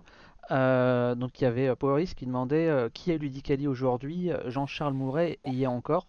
Point d'interrogation. Et moi donc j'irai un peu plus loin avec une question qu'avait Pierrot. Quel est le, contexte du coup de Ludicali aujourd'hui, l'avenir de Ludicali? Et tu dis donc tu nous as déjà dit en fait que tu t'étais entre guillemets revenu en auteur indépendant par rapport à Ludicali. Euh, est-ce que quand tu leur proposes un jeu, c'est limite, euh, y a pas, y a pas, ils vont pas dire non, ou est-ce qu'on t'en refuse quand même chez Ludicali Ah non, c'est l'inverse. C'est que c'est qu'ils en ont trop à faire de et trop peu de temps presque euh, avec tout ce qu'ils ont déjà dans Ludicali parce qu'il y a DT rebooter qui demande. Sur Earth Freeborn pareil si tu vas sur BGG il y a une pétition qui circule pour avoir une réédition et, et la suite et les autres clans. Archipelago euh, ils veulent l'extension Guadeloupe. Euh, Living Planet ils en ont encore. Il y a des, il y a des extensions qui sont qui sont jamais sorties toutes seules aussi. Donc ils ont de quoi faire et c'est l'inverse c'est que si je vais leur en proposer là maintenant de tout ce que j'ai euh, ils auront pas le, ils sont bookés pendant pendant les années à venir presque. Voilà. Jean-Charles Mouret pour répondre. Donc ça, c'est pour répondre à la deuxième question. Donc c'est Rise and Fall en fait était pas spécialement prévu euh, chez Ludicali. Et euh, je l'avais développé. J'ai commencé à le développer en 2018 et je l'ai montré à, à Hicham. Donc maintenant Ludicali c'est Hicham Ayoub Bedran. Je sais pas si j'ai bien prononcé son nom, j'espère. Qui est en fait l'ex. euh, c'est quand même du sérieux. hein, attention. Je sais pas si c'est. Alors il Enfin, bosse chez Studio H. Il, il est chez Studio H, mais il avait racheté Ludicali en fait à départ de Ludicali de Jean-Charles. Jean-Charles Mouret, euh, qui voulait simplement prendre sa retraite parce que voilà, il voulait plus stresser et s'est trouvé une passion pour le chant lyrique dans lequel il est très très fort. En moins de six mois ou quoi, il remplaçait un ténor euh, à Monaco avec l'orchestre philharmonique de Monaco. Ça c'est pour euh, voilà. Un- c'est un- Jean-Charles, c'était un monsieur dès qu'il touchait quelque chose, il en faisait de l'or rapidement. Et donc voilà, il avait, il avait juste plus envie de, de- il avait une autre passion qui l'attirait. Et donc à ce moment-là, c'est là qu'on bah, a dit soit on ferme la boîte, soit on la revend, soit je trouve un partenaire. C'est là qu'Hicham euh, est arrivé et, euh, et a repris les, donc les parts de Jean-Charles. Et puis euh, moi après, donc on a bossé, il a vu Rise and Fall, il a craqué dessus, il a dit celui-là on peut le faire en six mois, en un an. Voilà. Sauf qu'après il a voulu les super beaux meeples, tu vois, qu'on a mis dedans. Et donc ça a mis- et puis il y a eu le Covid au milieu, et puis il y a eu plein de choses. euh, Voilà. Et les rachats, ça prend du temps, etc. Euh, et puis moi je sentais que l'auteur en fait, bien que j'ai du temps de tomber des idées, j'en ai tellement j'ai pas le temps de les finaliser, comme je disais tout à l'heure. Je sentais que j'étais moins fait pour être éditeur. Fallait que j'utilise ce en quoi je suis fait pour être fait, et ce que je, je sais faire et que j'aime faire, c'est créer. Donc j'ai décidé à ce moment-là euh, de- d'essayer de trouver un. Pardon, je sais pas l'inverse. De trouver un autre, euh, une autre personne qui aurait repris mes parts et qui aurait travaillé avec, euh, avec Hicham. Et ça, ça s'est fait il y, a, il, y a, il y a deux ans, donc ça fait deux ans que. Et donc j'ai signé des contrats d'auteur avec Ludy Kelly. C'est dans ce sens que je suis lié avec. Je suis auteur sur Dungeon Twister, euh, ceux que j'ai cités tout à l'heure. Les, gros jeux phares. Donc rien qu'à maintenir cela, ils ont de quoi faire. Après, si à un moment ils, sont, ils ont dépassé ce stade et qu'ils ont besoin de jeux, ils peuvent toujours venir me voir ou en signer d'autres, d'autres, d'autres auteurs. C'est, voilà, c'est plus moi qui dois prendre les décisions, non, l'inverse. Ça m'embêterait d'ailleurs. Avec Jean-Charles, c'était simple, on était deux dans la boîte, je présentais un jeu, si tous les deux on disait oui, et si on avait le potentiel de le faire, alors là les joueurs ils vont venir et on dira ah, Targan Adventure, oui, on l'a jamais fait. Euh, il y avait Rimerap qu'on devait faire, il y en a, il y a des jeux qu'on a vraiment annoncés, on a fait même des trick-track vidéo, ou Asmodée, on les a présentés, c'était dans le catalogue, et ils sont pas sortis au final parce que c'était débordé aussi, parce qu'on n'était que deux. Ok. Ludy Kelly, c'est une autre structure. Maintenant, c'est Vladimir Pakomov, pardon, qui, devait- qui habite à Lille. Il a repris euh, les parts. Donc, ils sont, ils sont deux à la tête. Après, ils bossent aussi avec la Crowdfunding Agency pour le, Kickstarter. Ils ont, ont quelqu'un qui s'occupe de toute la prod. C'est euh, super bien. C'est le seul qui me killait à la première partie et qui me kill à chaque partie. à- On a fait que deux ou trois ensemble, mais à Rise and Fall. Euh, oh mince, son nom ne vient pas. Je suis désolé. Nicolas Aubry.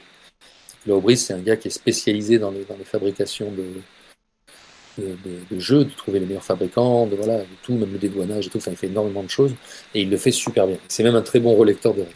Et en plus de ça, c'est le mec qui me kill euh, à Rise and Fall à la première partie qu'on fait à 6, où je lui explique comment jouer le jeu. je tourne toujours mon écran, je ne fais que bouger, je suis un vilain garçon. C'est pas grave. Euh, voilà. Ah, J'ai ok. répondu à la question. Oui. Euh, bah écoute, euh, pour commencer sur euh, Rise and Fall, je propose, je vais passer sur la page, on va montrer la page du KS pour voir euh, où il en est à 15 jours de la fin. Tac. Donc on en est à euh, 1000, un peu plus de 1000 contributeurs euh, pour euh, 100, presque ouais, 122 600 euh, euros pour l'instant, à 15 jours de la fin. Donc c'est plutôt pas mal, surtout vu le contexte actuel euh, des Kickstarter. Ouais, il y a des économiques, beaucoup de Kickstarter en septembre en même temps. Mm. Difficile de se rendre visible. Ah, je vais, je vais laisser l'honneur à Pierrot, à Pierrot, à Jean, à Nils, de Jean Carton de te poser la première question sur Rise and Fall. Oui, bien sûr. Euh, moi, la première question, en fait, elle est très terre à terre. Pourquoi le nom euh, Rise and Fall? Euh, Rise and Fall, parce que pour moi, il y a, alors, il y a déjà, c'est une expression connue hein, de, de civilisation, c'est la civilisation monte, grimpe, grimpe, et puis elle arrive à son apogée, et après elle s'écroule. Donc les Romains ont suivi ça, puis il y a plein de civilisations, je vais pas vous faire un cours d'histoire. Donc là, on jouait une civilisation qui part de rien, donc on peut ne faire que Rise, et quand il y a, y a le, un- quelqu'un qui fait un trophée, c'est là qu'il y a un déclin dans le jeu, et c'est là qu'on doit abandonner une partie de cette civilisation. Et là, l'idée, c'était que si tu es le meilleur en navigation au monde, tu es le premier à avoir fait le tour du monde et avoir la plus grande flotte de bateaux, par exemple, c'est forcément que tu as délaissé autre chose dans ta, dans ta civilisation. Peut-être que c'est la religion, peut-être que c'est. Il y avait, si tu gagnes quelque chose, si tu te consacres à fond sur quelque chose, tu ne peux pas te consacrer sur tout à la fois. Donc tu as délaissé quelque chose forcément. Donc le fall, c'est que quand tu rises au pic aussi de ta civilisation en navigation, bah, tu fall derrière dans un autre truc, dans un autre domaine. Ensuite, et surtout, j'imaginais que, le monde, comme, comme il s'empilait et tout ça, c'est ces montagnes, ce qu'on voit sur la cover. La montrer là, peut-être, je sais pas. Voilà. J'imaginais ça. J'imaginais ces, falaises. La, cover, elle a quand même été dessinée par rapport à un texte, un pitch que j'ai écrit. J'ai même demandé plus de cascades, plus de, plus de falaises, etc. Donc, donc là aussi, bah, tu rises forcément quand tu vas au pic d'une montagne et puis bah, tu falls derrière. Donc le rise and fall, c'était aussi pour ça qu'il y a la montagne au milieu. Donc les deux allaient bien ensemble. Voilà pourquoi le titre. Très bien. Après, ça aurait Ah. pu être en français, mais ça ne le faisait pas trop en français. Ah, Ah, c'est bon, il est revenu. Je suis là. Il nous fait une blague. Ok. Là, je fais une petite aparté. Est-ce que ça peut. Tu trouves ça compliqué de trouver un nom à un jeu? Certains, oui. Le dernier sur lequel je bosse, j'ai un nom tout pourri. euh, le jeu est bien et tout, mais je sais pas.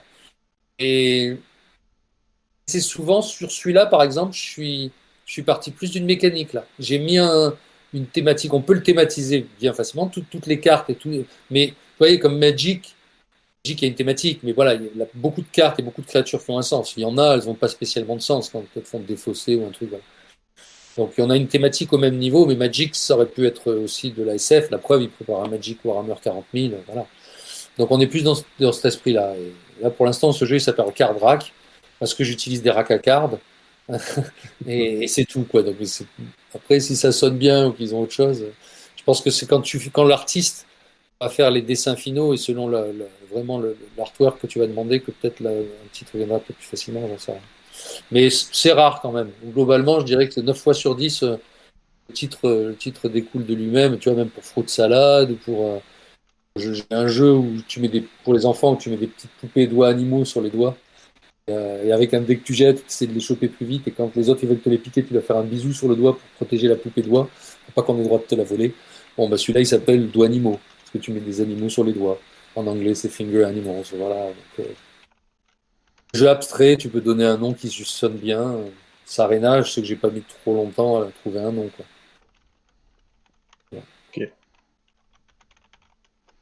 Nous, on a eu l'occasion de. euh, je sais pas si tu, si tu l'as vu, mais on a eu l'occasion d'essayer le jeu, enfin même de, de jouer une partie entière, euh, tous les trois, donc avec euh, l'ami d'Andy Meeple. Et euh, ce qui- vidéo, de- Alors en jeu vidéo, c'était plus simple pour finalement réunir tout le monde. Et moi, ce qui m'avait saisi dans le, le- le- le- parce que c'était ma première partie, c'était finalement le fait qu'on n'avait pas besoin de se remémorer les règles ou d'y retourner au fur et à mesure. Et euh, qu'est-ce qui fait que justement tu arrives à, euh, à créer une mécanique qui ne nécessite pas euh, à chiffonner les règles tellement on doit y retourner? Déjà, la première chose, c'est c'est parce que je respecte le thème. Et puis, ça fait sens que dans les bois, dans un hexagone de bois, si, tu, vois l'icône de récolter, tu vas récolter du bois. Là, c'est le plus basique, mais pour la plupart des choses, j'essaie de respecter le thème. Et donc, tu les retiens plus facilement parce que ça fait sens. Si tu, c'est par exemple sur Archipelago, c'est le cas. Euh, Pas plus que tout. Au niveau de la révolte, quand tu prends des taxes, bah, qui c'est qui aime te taxer? Personne. Donc ils vont se révolter, les gars, ça va monter. Il y a un petit, un petit, un petit révolté noir qui est à côté, et tu vas le faire monter. Et tu vas t'approcher de la, crise. Mais donc, du coup, tu, tu- tout, colle. Sur Rise and Fall, plus particulièrement, ce qui s'est passé, c'est de là que tout est parti, c'est que je rêvais d'un jeu de conquête, d'exploration, de civilisation, mais sans arbre de technologie, parce que c'est compliqué, et puis le joueur qui l'a déjà fait plusieurs fois, ou qui connaît toutes les cartes, ou qui connaît l'art, ben, il a un avantage certain, c'est sûr. Bref, tout ça. Donc je voulais un jeu de civ, sans hasard, que je puisse jouer avec ma femme. Le critère numéro un, c'était un truc qui me fasse méga plaisir, comme Full Metal par exemple. Full Metal, elle peut pas le biter parce que c'est- du conflit et, ça met une, ça met une pilée, entre guillemets, et ça, ça dégoûte les autres, à part si c'est des bons joueurs et qu'ils veulent y revenir et qu'ils se rendent compte que waouh, il y a du potentiel, mais il va falloir que je fasse gaffe à mes erreurs. Il n'y en a pas tant que ça, des joueurs comme ça. Des joueurs qui aiment être punis et qui se disent waouh, ça ne leur empêche pas de voir la profondeur du jeu et d'y revenir. Il n'y en a pas tant que ça.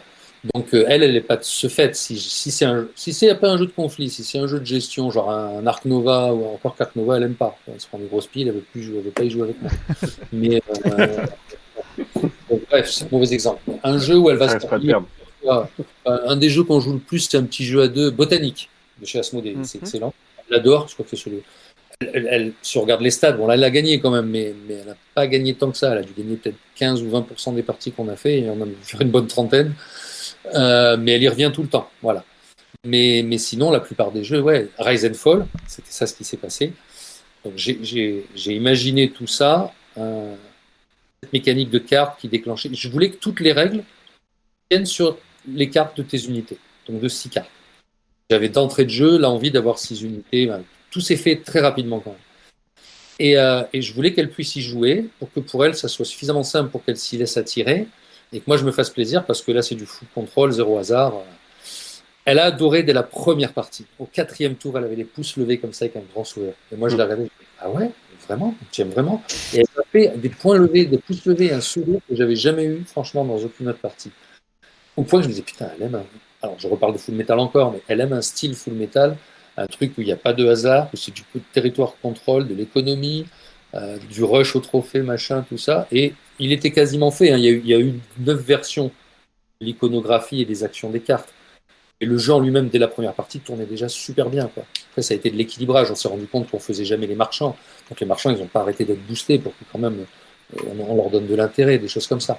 Et, on en est, la, la, version qui, qui met en icône, c'est la dixième. Moi, j'en ai V9 sur mon, sur mon Mais dès la première partie, elle est tombée à fond dedans. Donc c'était partie gagnée parce que c'était suffisamment simple qu'elle comprenne et qu'elle puisse aller dedans. Et moi, de l'autre côté, je jubilais parce que, sauf qu'on en a fait 2, 3, 4, 5, 6 à 2, et qu'à la cinquième ou à la sixième, c'était tellement punitif qu'elle voulait plus jouer avec moi à 2. C'était fini. de 3 à 4, au Festival de Cannes, je l'ai laissé faire les démos de Rise and Fall. La première année, on l'a présenté, en 2019, je crois. Et laissé pendant la semaine, elle a fait que Rise and Fall. Et moi, je faisais des démos de je sais plus quoi à côté, la Living Planet, je pense. Et, euh, et elle jouait dès qu'il y avait une place libre. Mais c'était pas avec moi, c'était avec trois joueurs ou quatre. Et elle en mettait la pile je pense. Voilà. Mais elle aime toujours jouer. Maintenant, elle joue à deux parce que parce qu'il y a le Kickstart, parce qu'il y a les stage goals. Il y en a plein, il y en a certains que j'ai testé plein de fois, d'autres moins. Donc on les fait tourner. Puis c'est pas toujours évident d'avoir du monde. Donc elle joue. C'est probablement le jeu qu'elle a le plus joué de sa vie. Donc euh, ça, c'est une certitude. Donc, euh, donc de ce côté-là, oui, c'est Paris gagné. Et, euh, l'autre partie de la question, je crois que tu me demandais, je te disais oui, bah non, le, fait que je, je pense que ce jeu colle quand même vachement à la thématique. Tu mets pas un bateau à l'eau si t'es pas sur de la plaine. Voilà, euh, il faut que tu aies la mise à l'eau, faut que tu sois, tu peux pas jeter d'un niveau supérieur. Euh, tu popes pas des gars, les nomades ils se cassent pas avec leur roulotte en se jetant d'une falaise. Euh, toute cette histoire de trois niveaux et de falaise est respectée par les, les mouvements. Il y a juste les, les, les, mecs qui sont sur des animaux qui peuvent passer les pics enneigés ou les, falaises. Donc c'est les marchands et les, on les imagine comme tu sais, les marchands qui avaient des mules et qui prennent les, petits chemins qui vont en zigzag comme ça le long de la falaise. Euh, mais voilà, donc, euh, donc oui, on a tout fait pour que la thématique elle soit à fond. Et, je pense à chaque fois, et c'est ce qui fait qu'il y a autant de choses que j'ai pu créer, j'en ai développé, je n'ai pas le droit de dire parce qu'ils veulent garder des surprises et des secrets, mais, mais j'ai développé euh, beaucoup de pages de, que j'ai appelé des story events, euh, c'est-à-dire ce sera des cartes qui se débloquent au fur et à mesure, là, qui amènent euh, marécage, une capitale qu'on peut construire. T'en tires autant qu'il y a de joueurs. Donc si tu joues à 4, tu vas tirer 4 cartes et tu auras peut-être les marécages, l'ordre d'accélération, euh, le prochain dragon qu'ils sont en train de voir, là, j'ai pas le droit de dire ce qu'il fait parce que. Ah, c'était une des questions. Ah, Et que nous, nous dévoile enfin le mystère de la mécanique de la wyvern? Voilà, c'est la wyvern. J'allais dire, c'est pas un dragon. C'est pas un dragon, c'est une wyvern, oui. Allez, je vais juste être gentil, je vais dire que Deal, il y en a un qui s'appelle Deal là-bas, qui est dans les commentaires il, il, commente en anglais, je crois, la plupart du temps. Il est quand même super fort. Des fois, je me dis, putain, mais ce mec, il est dans mon cerveau. il a fait plein de propositions sur des trucs et à chaque fois, il tombe vraiment pas loin c'est la même chose. Il a demandé la création de certains trucs et il sait pas, mais ils existent déjà et ils sont super proches de ce qu'il écrit.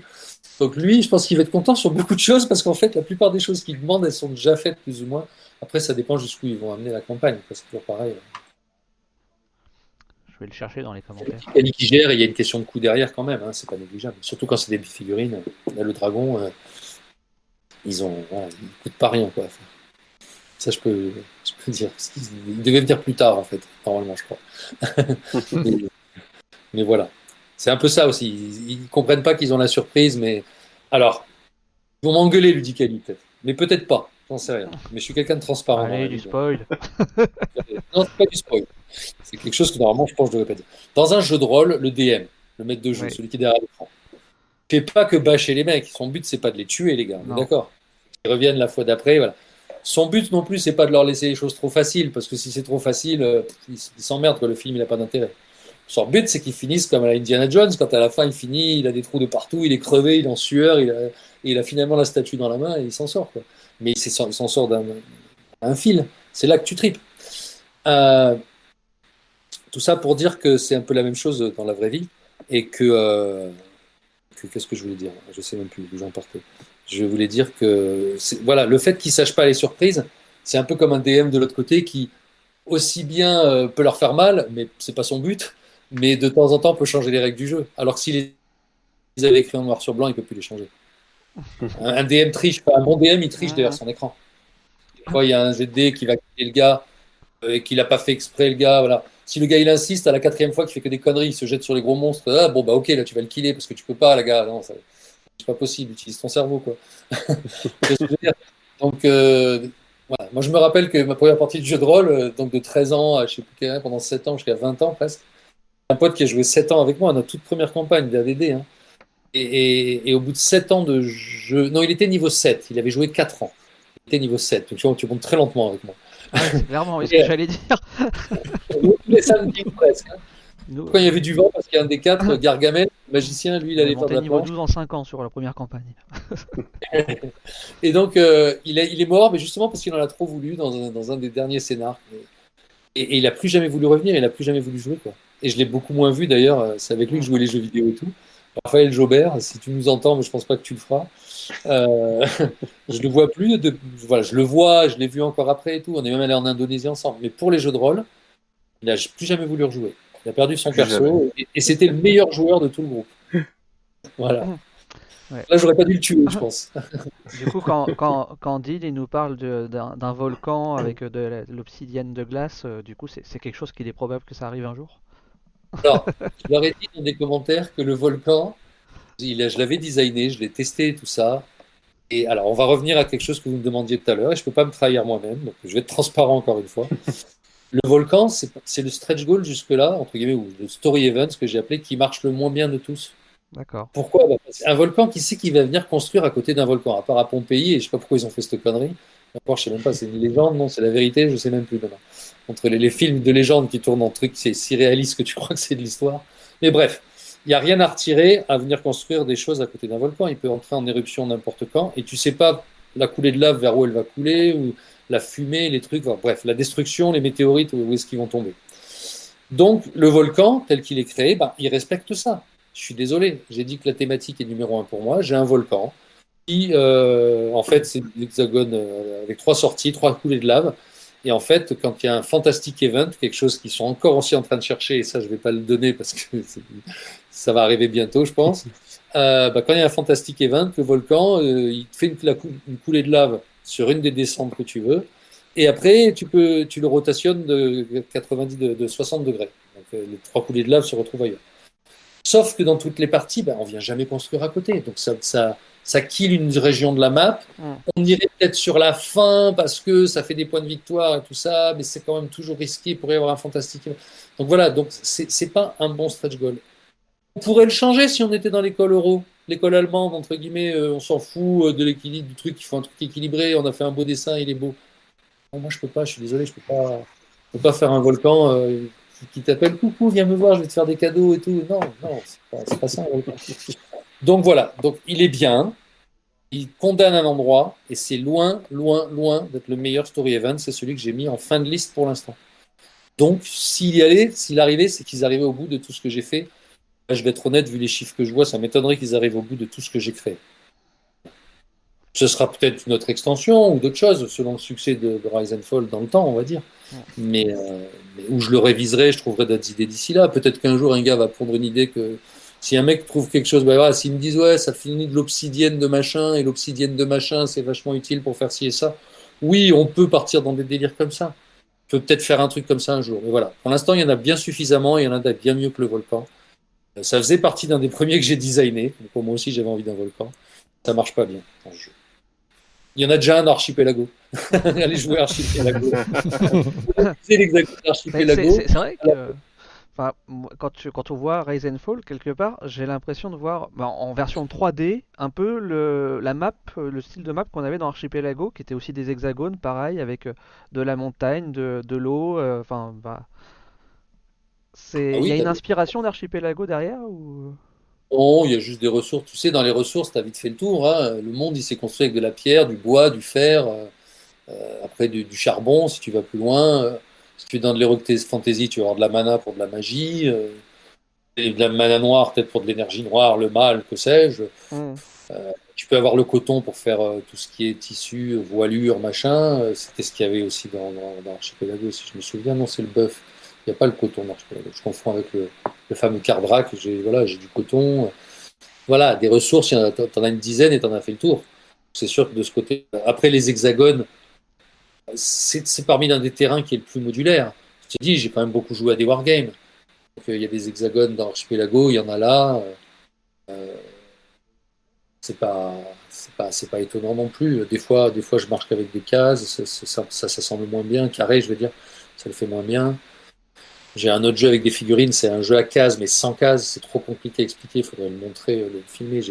J'expérimente des endroits. J'adore la figurine mais je trouve que c'est imprécis un pauvre tricheur devant qui arrête pas de se rajouter 2 cm chaque fois qu'il bouge ses unités c'est juste n'importe quoi donc ça ça fait un peu chier les gens entre guillemets et à côté de ça un jeu où t'as que des cases et tout ça t'es pas aussi libre en modularité qu'avec un jeu de figurines où tu peux mettre tes décors vraiment où tu veux, les poser comme tu veux, la 3D, tout ça, tout ce que tu veux.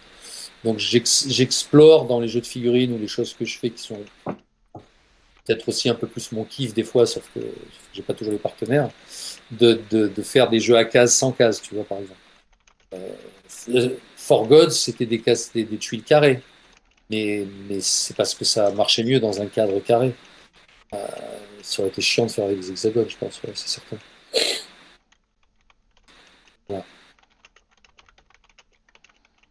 Ok, vis-à-vis du, du- si on parle vraiment de la mécanique du jeu euh, en elle-même, donc, euh, euh, enfin moi c'est, je vais dire comme moi je l'ai vu. En réalité, il y a vraiment deux grandes phases. Euh, la première qui est celle de la construction donc du, monde, et puis bah, celle qui nous fait jouer dessus finalement. Lors de la lors de la campagne, donc on en a parlé plusieurs fois de Rise and Fall, on a eu beaucoup de, de, de- de demandes, enfin de questions, notamment vis-à-vis d'avoir un placement type des tuiles lors, du, de, la partie, lors du début de la partie en tout cas, pour pouvoir apprendre à jouer. Est-ce que c'est euh, quelque chose qui, euh, qui, euh, qui, sur lequel tu as pu euh, travailler ou est-ce que c'est quelque chose qui n'est pas quelque chose qui t'intéresse? Ludicali pense euh, mettre de tels setups dans le jeu. Il a pensé déjà avant et pense aussi depuis qu'ils le disent qu'on va peut-être en mettre dedans. C'est pas interdit. C'est pas acté non plus euh, dans la pierre, c'est pas 100% certain. Et je les ai, ils ont- on en a souvent parlé et eux ça leur dit. Moi, je pense que la plupart des joueurs qui pensent ça et qui le disent maintenant, c'est parce qu'ils n'ont pas joué au jeu, euh, ou alors ils ont joué aux jeux vidéo et ça leur plaît pas. Mais si je me base sur la meilleure expérience qu'on a eue, la meilleure, la seule vraie expérience avec beaucoup de monde et des publics lambda qui défilaient, c'était à UK Game Expo, c'était en juin ou en juillet, je sais plus, voilà, juin-juillet. Euh, et on a eu, Vlad me dit, 200, 300 joueurs qui sont passés. On avait quatre tables qui tournaient en permanence avec le jeu tel que tu le vois sur la photo, les meeples en 3D, tout ça. Donc, presque le jeu qui, est définitif, tel que vous le voyez. Euh, et tous les gens, mais alors tous, 100% des gens, et à chaque fois, et encore tu vois des commentaires là-dessus quand tu vas sur BGG, des mecs qui le disent, des mecs qui étaient avec UKG justement, ils ont tous adoré la construction du monde. La construction du monde, les seuls gens qui ont détesté, c'est les gens qui ont cru pouvoir trouver de la stratégie à la construction du monde. Et même s'il peut y en avoir quand tu joues avec les guildes ou quand tu joues solo, dans la solo, il y a des mondes préconstruits Bah, il- des cartes mondes. Dans la coop, il y aura des mondes préconstruits parce que coop, on s'en- on s'entend tous. On va faire un, un monde de merde pour les pirates et on va, les, et on va te les niquer, tes pirates. Qu'est-ce qui est lié en fait Et oui, donc ça marche. quand même. Voilà, bah oui. Mais quand tu joues en coop ou en solo, là, oui, il, y aura des mondes préconstruits et il y aura des cartes qui diront construisez votre propre monde avec telle pièce, normalement.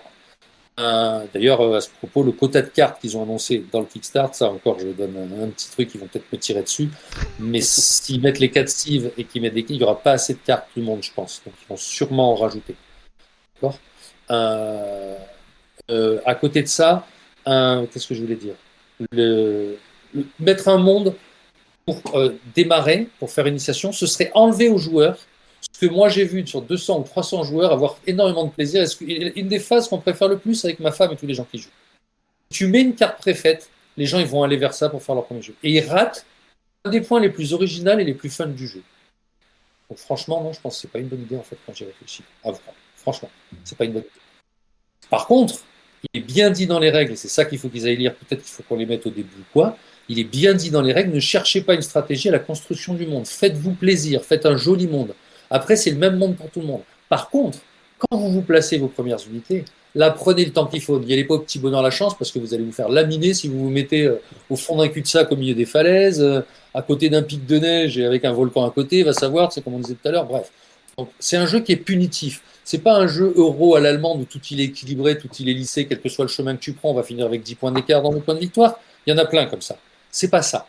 Là, tu fais des erreurs, tu les payes. Tu comprends que le jeu, bah, c'est que ça. Tu penses que la mécanique, tout ce qu'il y a dedans, c'est pas fait pour toi. Alors oui, il faut que tu zappes. Contre, tu te dis, oula, j'ai juste fait des grosses conneries que je ferai pas la prochaine fois. J'ai vu comment lui il a joué, comment lui s'en est sorti. Hmm, je vais essayer de m'inspirer un peu de ce qu'ils ont fait. Lui, ça avait l'air de marcher. Et tu fais mieux. Voilà. Et à chaque fois, tu évolues. Euh, si tu leur donnes la map, ils vont y aller. Et... Ou alors, bah, je sais pas. Moi, je pense que la création du monde, ça, ça faisait partie vraiment de l'idée de départ. Ça marche méga bien. C'est justement parce qu'il n'y a pas de stratégie. On a des mondes tout le temps différents. Parce que si, et ça, je l'ai réalisé à UK Game Expo, je l'ai réalisé presque 4 ans après avoir fait tourner le jeu. Oui, parce que je voyais tous les gens s'éclater et tout. À chaque fois, j'expliquais qu'il n'y avait pas de stratégie à faire le monde, ne vous emmerdez pas, allez jouer. Donc c'est peut-être parce que j'étais là à leur dire ça que ça s'est toujours bien passé. Mm. C'est pour ça que je dis qu'il faut insister là-dessus. Mais, euh, mais euh, en tout cas, ce que je veux dire, c'est que euh, j'ai réalisé là-bas que c'est parce qu'il n'y avait pas de stratégie à ce moment-là. Les gens, ben, ils le font vite, ça va super vite de construire le monde, ça met 5, 5 7 minutes et c'est agréable, on ne sait pas comment il va finir. C'est les choix et les envies de, tout un chacun. C'est un mélange de tous nos esprits qui, qui, culmine à un moment pour construire un monde à l'arrache, un populus, un populus super vite. Et, voilà. Et pardon. Et, euh, donc, euh, ça va super vite, c'est plaisant. Et j'ai réalisé qu'en fait, ils ont même quand même moi quand j'ai joué plein de fois, j'ai du mal à avoir de la stratégie, sauf si j'ai une guilde, j'ai des pirates ou quoi, je veux beaucoup d'eau. Ah bah oui, là je vais essayer de faire une grande mer, mais ils vont tous me la péter. Et moi je vais essayer de péter l'autre qui veut une grande montagne parce qu'il a, il a les Mountaineers ou les je sais pas quoi, les hommes des neiges et que ça va être mieux pour lui. Donc là oui, il y a un peu de stratégie, mais je sais que je vais influer que sur un quart du truc. Mais là je vais pas m'en aller.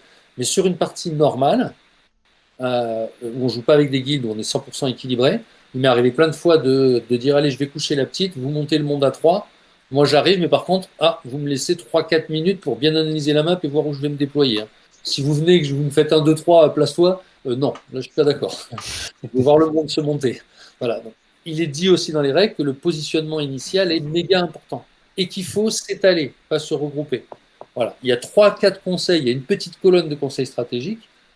Euh, c'est peut-être ça qui est plus important que de donner une map qui va qui va enlever euh, une grosse tranche de beefsteak euh, de, Ouais. du, du- du jeu euh, qui est, qui est une des parties qui a le plus de saveur. Enfin, c'est pas le plus de saveur, qui a une saveur totalement différente parce que là tu réfléchis pas, tu te fais plaisir. Après par contre, tu réfléchis tout le long du jeu, tu optimises, il n'y a pas de hasard et tout. C'est c'est un- c'est- c'est- pas un jeu, ouais, c'est un jeu pour migraineux quoi. Voilà, donc c'est bien, moi je trouve d'avoir cette phase au début, pff, on est, on est- on est dilettante, on monte le monde et après, allez, maintenant on serre les dents et on voit où on se met. C'est ça, c'est ça Resident Evil. On sent que c'est un point qui te tient à cœur, en tout cas, de, du coup, d'avoir ce- cette partie-là où tu te dis, euh, finalement, on va pas perdre trop de temps. Euh, on sent que tu vraiment pas envie que les tours, ils prennent 10 minutes, quoi.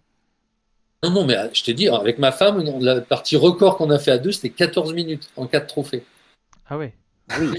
Ah oui Bah, Après, quand tu maîtrises les mécaniques, euh, Ça va très Ah oui. ça, c'est que dans les règles, dans les règles, il y a une règle qui est un peu cheatée pour à deux joueurs. C'est la règle, il y a une règle anti-analysis paralysis. Donc ça, probablement, ça me vient du jeu vidéo et de ma femme. La première partie qu'on joue avec elle, où elle m'a mis les pouces levés, au deuxième ou au quatrième ou cinquième tour, alors que là, je commence à réaliser le potentiel, et moi, je pars facilement en analysis paralysis. Je regarde quelle est la meilleure carte que je devrais jouer, c'est ma première partie, je trouve que c'est excellent, je me régale, elle aussi, tout va bien, mais je mets trois plombs à choisir la bonne carte. Là, elle commence à me faire 1, 2, 3. Je vais te une carte dans la main au hasard et c'est celle-là que tu vas jouer. Là, je la regarde et je joue vite. On a joué la première partie, on n'a pas trop forcé là-dessus, parce que j'ai dit, bon, attends, c'est la première partie, je vais voir comment ça se déroule, je vais analyser tous les bugs, les trucs, etc. Mais elle me l'a fait quelques fois où je prenais trop longtemps. Et du coup, après, on l'a souvent fait de plus en plus quand on a joué, et on a trouvé que c'était excellent. Donc, c'était parce qu'elle, elle n'avait pas envie que j'entraîne Analysis Paralysis. Pardon, je sais pas si j'ai arraché quelque chose sur ma chaise. Et, moi, euh, et moi, je, je, euh, je trouvais aussi que ça, donnait du punch au jeu. Et comme je vous disais, en venant du jeu vidéo, j'ai plus envie d'attendre des plombes ou quoi. J'ai envie que ça speed, quoi, et qu'on voit la stratégie. Et dans Dungeon Twister, il y a un timer de 2 minutes. Hein. On a 2 minutes ou 3 minutes chacun, selon comment il joue, 3 minutes. En tournoi, c'était 2 minutes par tour. Donc, euh, donc, il faut que tu saches. Et quand l'autre joue super vite exprès pour pas te donner son temps pour que toi tu réfléchisses, ouh, là ça devient plus chaud.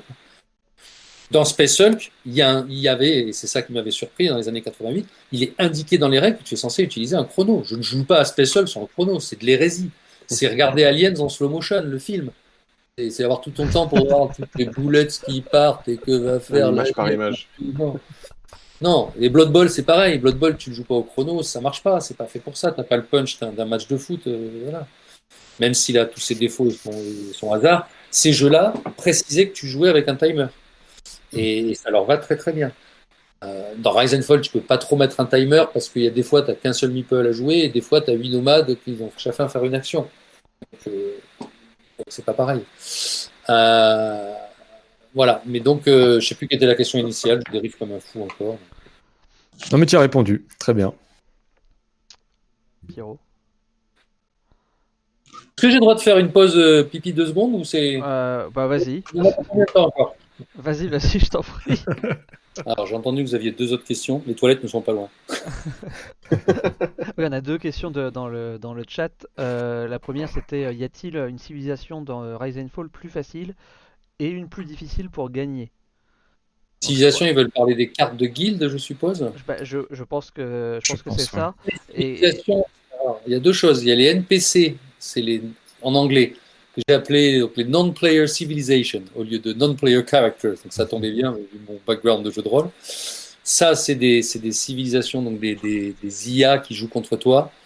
Euh, est-ce qu'il y en a une plus facile? Je peux plutôt dire qu'il y en a une des les, plus les deux plus violentes, c'est les Believers. Les Illuminés, on les a appelés, je crois. Ils n'arrêtent pas de te convertir tes pièces, c'est assez loin, plus le niveau est élevé. Et en plus, si tu joues contre niveau élevé, toi, tu ne tu peux, tu peux pas les convertir. Eux, ils font bien mal. Euh, et, les barbares qui, eux, à l'inverse, carrément, ils viennent te brûler des villages, ils te détruisent des trucs. Donc il y a de l'agression et tout, mais quand tu joues solo ou coop, je sais qu'ils demandent de l'agression et tout ça. Le pirate, il te coule des bateaux. Euh, voilà. Il y a que les cliffwalkers, donc les, les, je sais pas comment ils vont les appeler encore. Mais, mot à mot, ce serait les marcheurs de, de, de falaise. C'est un peu trop long. Les alpinistes? Ouais, ça pourrait être les alpinistes. Bonne idée. Mais bref, euh, donc pour l'instant, c'est les cliffwalkers. Moi, j'écris, j'écris toujours plupart de mes règles et de mes cartes, je les fais en anglais. Là, il y a du texte sur ces cartes. Je ne pouvais pas tout iconographier. Les marches falaises. les marches falaises. Moi, ça, je trouve que c'est pas si bien. Mais bref. Et donc, euh, eux, ils sont, ils sont moins violents. Eux, ils vont essayer de conquérir les montagnes, tout ça. Donc, peut-être que pour débuter, il faut jouer contre, les, contre eux. Mais bon, il faut se faire plaisir aussi. Il y a les niveaux de difficulté euh, dans la, dans la solo va de 1 à 2700. C'est un multiplicateur, en fait. Tu as quatre paramètres que tu peux gérer. Le nombre d'IA que tu peux affronter niveau de chacune de ces IA, il peut être différent. Chaque fois, ça va. Alors, les nombres d'IA, il y en a 4. Tu peux en affronter jusque 4, mais il faudrait deux boîtes. Parce que dans une boîte, tu as 4 couleurs. Donc, si tu n'as qu'une boîte, tu joues seul contre 3 IA. C'est ce que je déconseille de faire au début, parce que tu passes plus de temps à gérer les IA des autres qu'à jouer toi. Il vaut mieux monter les autres paramètres avant. Et après, chacune de ces IA, tu peux les mettre de niveau 1 à 3. Si tu mets toutes les IA à niveau 3 que tu joues contre 4, euh, que tu joues au niveau en durée la plus élevée, en 6 trophées, euh, tu es encore niveau 3, que tu joues euh, avec ton niveau d'indépendance, on appelle ça l'indépendance, ton indépendance vis-à-vis des guildes, c'est-à-dire que tu auras moins de pouvoir de guilde, on n'aura qu'un. Euh, tu es niveau 3, tu arrives à un niveau 2719 ou 2729, je crois. Bon, moi j'ai essayé ce niveau-là. Je me suis fait lamentablement exploser. C'était une honte. Mais donc, euh, en gros, après je suis pas, je joue des jeux solo, mais pas trop. Celui-là, je l'ai joué pas mal de fois, bien évidemment. J'ai joué, comme j'ai joué j'avais fait une solo sur Archipelago, j'avais fait une solo sur DT, donc je ne suis pas contre les jeux solo. Pour mes jeux qui ont un fort thématique et j'aime bien faire des jeux solo. Là, c'est une demande que m'avait fait Ludicali pendant le Covid, parce que tout le monde voulait jouer solo. Au début, je pensais que c'était pas possible. J'avais peur que ça marche pas. En fait, ça marche super bien. Des fois, l'IA, elle fait des conneries. Hein. C'est impossible d'avoir une IA qui soit pas informatique, ni à, ni à carton papier, on va dire, qui soit super performante sur un jeu comme ça où il n'y a pas de hasard. Faut pas rêver. Mais avec tous les paramètres que j'ai mis, quand tu joues à paramètres élevés, tu peux. Voilà. À 2000, je demande à voir si un mec gagne au niveau max. Je pense que c'est impossible. Et ça va de 1 à jusque-là et tu peux essayer tous les trucs. Donc je pense qu'il y a de quoi ronger son os si on joue solo, en commençant facile et en augmentant selon, selon si on trouve que c'est trop facile. Ok. J'espère que c'était ça la question. Euh, oui, c'était pour, les des- guildes. Oui, c'était pour les guildes. C'était pour les guildes. Bah Alors, tu vois, je croyais que si vous voulez parler, de, quand il disait civilisation, les civilisations, pour euh, les guildes. Donc, Alors, les pour les guildes- les, euh, Alors, Pour les guildes, euh, comme je l'ai dit aussi, je crois, dans un commentaire de Kickstarter, mais probablement en anglais, euh, sur un jeu où il y a zéro hasard comme ça, euh, on est complètement équilibré. Il n'y a que le setup au départ et les actions vont choisir les uns les autres à travers le jeu qui vont, qui vont changer la donne. C'est impossible. Pour moi, mathématiquement, c'est impossible de créer des pouvoirs asymétriques spéciaux qui seraient équilibrés. Un game designer un jour me dit ça sur un jeu de cette complexité, je ne peux pas le croire. C'est mathématiquement pour moi impossible. Voilà. Il y aura toujours un petit déséquilibre ou quelque chose. Euh, elles ne sont pas équilibrées, c'est clair. Mais ce que j'ai vu, c'est que euh, les guildes, c'est comme dans Dungeon Twister. Je mentirais si je disais que tous les personnages étaient équilibrés. C'est juste impossible. Même dans le jeu de base, les 8 ne sont pas équilibrés. J'ai fait au mieux pour qu'ils soient tous intéressants. Là où c'est marrant, c'est de voir comment chacun se les approprie. Par exemple, dans Dungeon Twister, le pickpocket que moi j'ai jamais presque pris dans mes équipes, que je trouvais que je savais pas, et ben j'ai perdu des tournois à cause de lui parce que les Belges, eux, ils avaient fait tourner en boucle dans leur partie, ils savaient vachement bien jouer. Et chaque fois que j'avais ma boule de feu dans la main ou mon dragon qui était équipé avec un anneau de téléportation parce qu'il ne peut pas se déplacer dans les couloirs, il est trop gros, et ben là il y a le pickpocket qui m'arrivait euh, par de dos ou quoi, hop, je te passe un piège ou deux, et clac clac, je te pique ta boule de feu, et tac tac, je te pique ton. Et, je me suis dit, putain, mais alors le pickpocket que je sous-estimais grave, euh, les Belges, eux, ils ont su le mettre dans leur poche. J'ai eu une fois un autre truc, la goule, la goule que je jouais jamais ou quoi, qui transporte des cadavres de l'autre, ils m'ont mis euh, pilée à un tournoi de, de, de Cannes avec la goule que seules certaines régions jouaient. Donc il y avait des régions de la France ou de la Belgique ou de Momo Canada peut-être où ils avaient développé un style de jeu qui leur était propre et ils avaient appris à mieux maîtriser. Donc un personnage on sous-évalue, tout le monde sous-évalue, mais que les mecs, un mec est le seul à avoir appris à bien jouer, eh ben, il va te faire des surprises et il va te mettre une claque à un moment. C'est ce qui se passe. Euh, dans, dans, dans Rise and Fall, c'est un peu pareil pour les guilds, je pense. Et c'est pour ça que dans Rise and Fall, tu reçois trois cartes, en gardes une, tu en donnes une à ton voisin de gauche, et la dernière, tu la discardes. Donc en gros, je laisse à chacun, c'est comme ça que j'ai contrôlé la chose, je laisse à chacun la possibilité, le choix de décider dans les trois cartes qu'il a, quelle est la meilleure, c'est celle qui va se garder, quelle est celle qui va donner à l'autre, donc a priori la moins bonne, et celle qui va défausser, a priori c'est celle du milieu. C'est à lui de classer les trois cartes qu'il reçoit. Là-dessus, le fait qu'il y ait un déséquilibre, ça m'arrange aussi par contre, et là on rejoint le fait d'avoir une map préconstruite. Je suis quelqu'un qui connaît bien le jeu, j'en ai fait plusieurs parties, et que je ne veux pas dégoûter des gens à qui j'ai envie de mettre dans le jeu, je conseille gravissimement d'utiliser le système d'handicap qui va être indiqué dans les règles, qu'il y est déjà d'ailleurs. Dit qu'en fait, dans ce cas-là, si par exemple moi je jouais avec trois novices, ils vont tous avoir trois cartes, s'il y en a même plus, parce que bien sûr j'ai développé pas mal de guildes et ils sont en train de les débloquer en stretch gold. Tu peux diviser toutes les cartes entre les autres. Toi, t'en prends pas. Ok, enfin t'en prends si parce que tu dois en donner une au gars. Et en fait, ce qui se passe, c'est que si moi je suis le seul, bah, je vais recevoir zéro carte et je vais pas en choisir pour moi, donc j'aurai zéro pouvoir. Et je vais en donner une à mon voisin de gauche ils vont tous faire ça. Donc ils auront tous de pouvoir et moi pas. Si j'estime même que j'écrase encore plus, bah, ils pourront en garder deux, tu vois, et, etc., etc.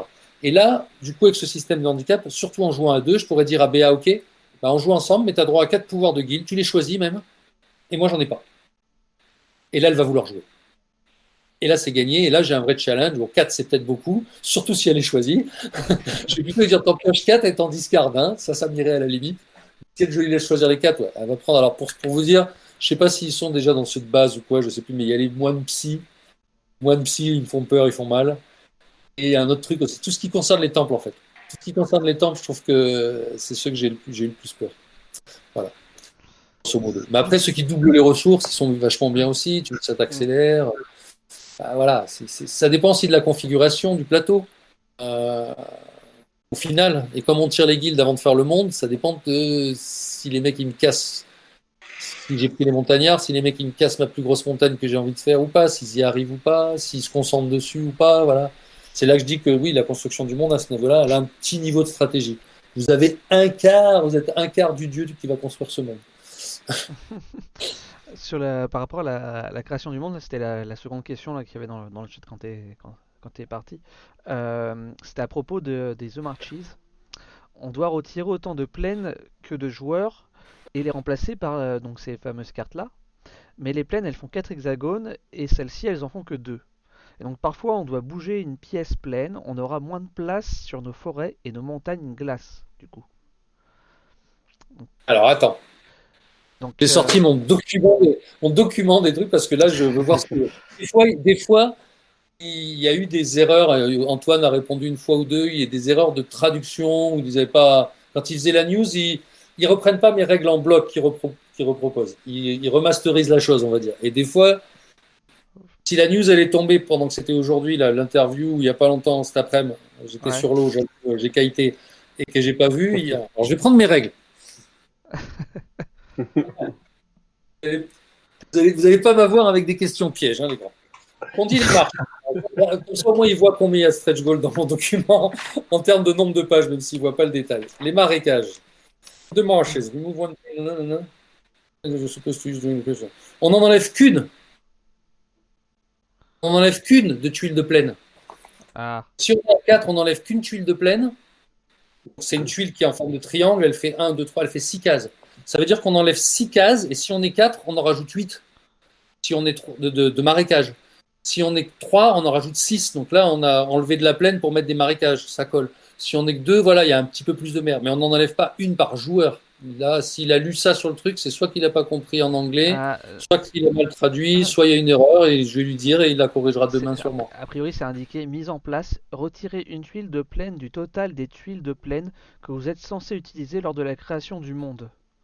Voilà, Mais je, retire je pense, je pense qu'il l'a pris au sens euh, chaque joueur en fait, dans ce que chaque Non, joueur non, fait. non, Je pense que c'est même alors que c'est pas précisé chaque joueur, mais euh, Non, non, c'est tortire qu'une. Donc c'est pour ça que je regardais sur mon document euh, alors initial. en ouais, et la phrase d'après c'est bien écrit par joueur. Vous aurez besoin d'une tuile marais par joueur. Voilà, ça oui, voilà. Les marécages, oui, t'en as une par jour. Mais t'enlèves qu'une pleine.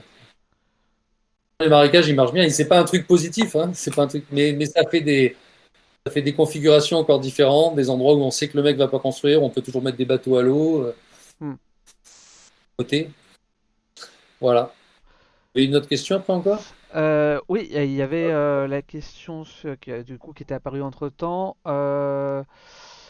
Christophe, as-tu été surpris du score de Vladimir de 246 points de victoire dans le live de Un monde de jeu? Oui, oui, parce qu'il euh, il, il avait envie de gagner à fond et il n'a pas souvent gagné, je crois, quand j'étais sur une table. Euh, moi, j'ai du mal quand je fais une vidéo à expliquer, à me concentrer. Je joue plus dilettante. Je suis moins, je suis moins à jouer la gagne. Attention, ça n'enlève pas du tout la victoire de, de, de, de Vlad, hein, absolument pas. Je pense que j'ai essayé de jouer au mieux que je pouvais le faire, mais, euh, mais j'étais pas concentré à 200% dessus. Ce qui ne veut pas dire que si on jouait avec Vlad, il a fait sûrement pas mal de parties. Maintenant, euh, je peux faire des conneries. hein. Sur une partie à 8, la partie qu'on a fait à 8, j'ai fini. Il y avait trois débutants dedans. Euh, donc pour ça aussi, c'est des questions qui reviennent souvent. Trois débutants à qui on n'avait même pas expliqué les règles. Je leur avais donné des règles, voilà, au format Word comme ça, vous voyez, euh, à lire genre une demi-heure ou une heure avant. Et, et ils sont arrivés sur la table, on était 8. Le but c'était de combiner un playtest à 8 avec un blind test, qu'on appelle un blind test, c'est que tu donnes les règles à un joueur, tu expliques rien, tu le laisses jouer, tu vois s'il fait des conneries. S'il fait des conneries, est-ce que c'est parce qu'il a mal compris ou est-ce que c'est parce que les règles sont mal rédigées? En gros, c'était l'idée. C'est pour ça que j'avais rien expliqué. Je répondais à leurs questions pendant la partie s'ils en avaient et que ça se bloquer pour jouer. C'est un peu normal. On ne va pas les laisser non plus. Et la partie a duré deux heures et quart. Et en fait, euh, j'ai fini cinquième sur 8, quoi. Et en fait, je me suis rendu compte que la stratégie, tout ce que je faisais à 2, 3, à 4, ou quoi, enfin, tout ce que j'avais rodé, est-ce que, voilà, bref, il fallait tout reprendre en considération quand tu jouais à plein. Euh, on s'est fait piller par un mec qui a gagné à, l'économie, il a fait du fric de taré avec les bateaux parce qu'il a trouvé une mer où tout le monde popait des maisons autour et qui s'est gavé à faire du cabotage de, ville en ville, à faire de la thune. Et, et il nous a eu à l'économie à la fin, en fait. C'était beau en fait parce que, parce que je m'attendais pas du tout à ça. Il, y a eu les trophées qui tombaient vachement plus vite. Donc on estimait qu'une partie à 8 avec des gens qui savent jouer, je parle même pas du niveau de BR et moi, hein. je dirais des gens qui ont joué euh, allez, 3, 4 parties, c'est moins de 2 heures. Hein. Moins de 2 heures parce qu'à 8, il y a toujours 6 trophées. Et à 8, tu as 8 fois plus de gens qui ont envie de faire des trophées quand tu à 4. Donc euh, la durée du jeu, plus tu vas être, arrivé à un moment, plus ça va être rapide presque. Les tours seront plus longs, mais il y aura moins de tours. Parce que les mecs vont tous faire des trophées. Euh, au final, euh, ça s'équilibre. Et ça fait que. alors moi j'ai une question de, moi, c'est que tu as, mentionné plusieurs fois donc, le principe de, de jeu de civilisation. Et euh, il y a eu beaucoup de critiques de jeux qui se sont accordées pour dire que pour eux, c'est pas un jeu de civilisation. Euh, qu'est-ce qui, pour toi, fait que c'en est un, en fait, du coup? Alors, ils ont raison. C'est pas un jeu, pour moi, un jeu de civilisation, c'est pas forcément un 4X, déjà. Il y a des gens qui confondent 4X et civilisation. Hmm, mais pour moi, on ne développe pas sa civilisation dans le jeu, en fait, c'est pour ça. Mais... Pour moi, c'est pas forcé qu'un jeu de civilisation ait forcément du fight. Euh, bien qu'ils s'y regardent, et la plupart en ont. Euh, c'est pas de jeu de civilisation parce que la plupart du temps, un jeu de civilisation implique qu'il y a un, arbre de, un arbre de, technologie. Là, il n'y a, pas, a pas un arbre de technologie, mais il y a quelque chose qui est quand même vachement semblable. Et d'ailleurs, il y a un joueur qui vient de le poster sur BGG. J'ai sauvé l'image sur mon téléphone. Il a fait un truc que j'avais pas fait, qui est vachement bien fait, où il montre toutes les relations de transformation quand tu fais des bateaux, des marchands, des machins. Qui peut faire quoi? Vous pourrez le trouver dans BGG. Il a posté une image. C'est Brian, l'un des plus actifs dans le Kickstarter fait ça. Et d'ailleurs, j'ai dit à Lydie Kelly, s'il y a de la place à la fin des règles, ce serait presque cool de mettre ça. Je suis, je suis assez épaté par le truc. Vachement bien visuel et tout. Et moi, j'avais pas, pas besoin parce que ce, qu'il a représenté, en fait, j'ai déjà le schéma dans ma tête quand je crée le jeu. Mmh. J'ai ces, trucs-là.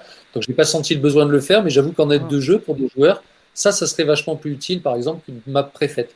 Ça permettrait aux gens de, la matrice de transformation. Voilà, plus vite comprendre la symbiose entre les cartes, comment elles s'enchaînent et tout. C'est un peu le point le plus difficile à la première partie. Pour celui qui l'a créé, c'était facile, j'avais tout dans la tête. Béa, elle a aimé, je ne sais pas comment elle a fait, mais euh, je pense que voilà, elle, n'a peut-être pas cherché à comprendre comment ça s'enchaînait cette symbiose. Elle a, joué euh, au feeling, je ne sais pas, mais bref, ça aurait dû la bloquer, je me disais, quand je vois le schéma qu'il a fait le gars. Euh, mais voilà, je sais plus c'était quoi la question initiale, j'ai répondu. Euh, oui, oui, non, mais la question c'était euh, parce que tu mentionnais euh, jeu de civilisation à un moment dans certaines de tes réponses et que du coup, enfin, moi je fais partie de ceux qui pensent que c'est pas un jeu de civilisation et que, ah et que les descriptions qui avaient été faites, ça tendait à laisser penser que c'en était un. Alors, c'est pas un jeu de civilisation si tu juges qu'un jeu de civilisation doit avoir une, une traque de. D'arbre de compétences. Arbre de compétences ou un arbre de technologie. Euh, ça s'appelle plutôt un arbre de technologie. Par contre, pourquoi j'ai pensé que c'était un jeu de civilisation? Parce que j'ai joué beaucoup à Civilisation de Steve Meyer, le, 4 sur la PS3, Et en fait, tu dois avoir la même démarche stratégique et intellectuelle presque que tu as dans Civilisation, par les combats. Euh, tu, fais grossir tes villes, elles pop des settlers. Ces settlers, ils s'en vont à un endroit où c'est juteux de faire quelque chose, ils refont une ville, etc.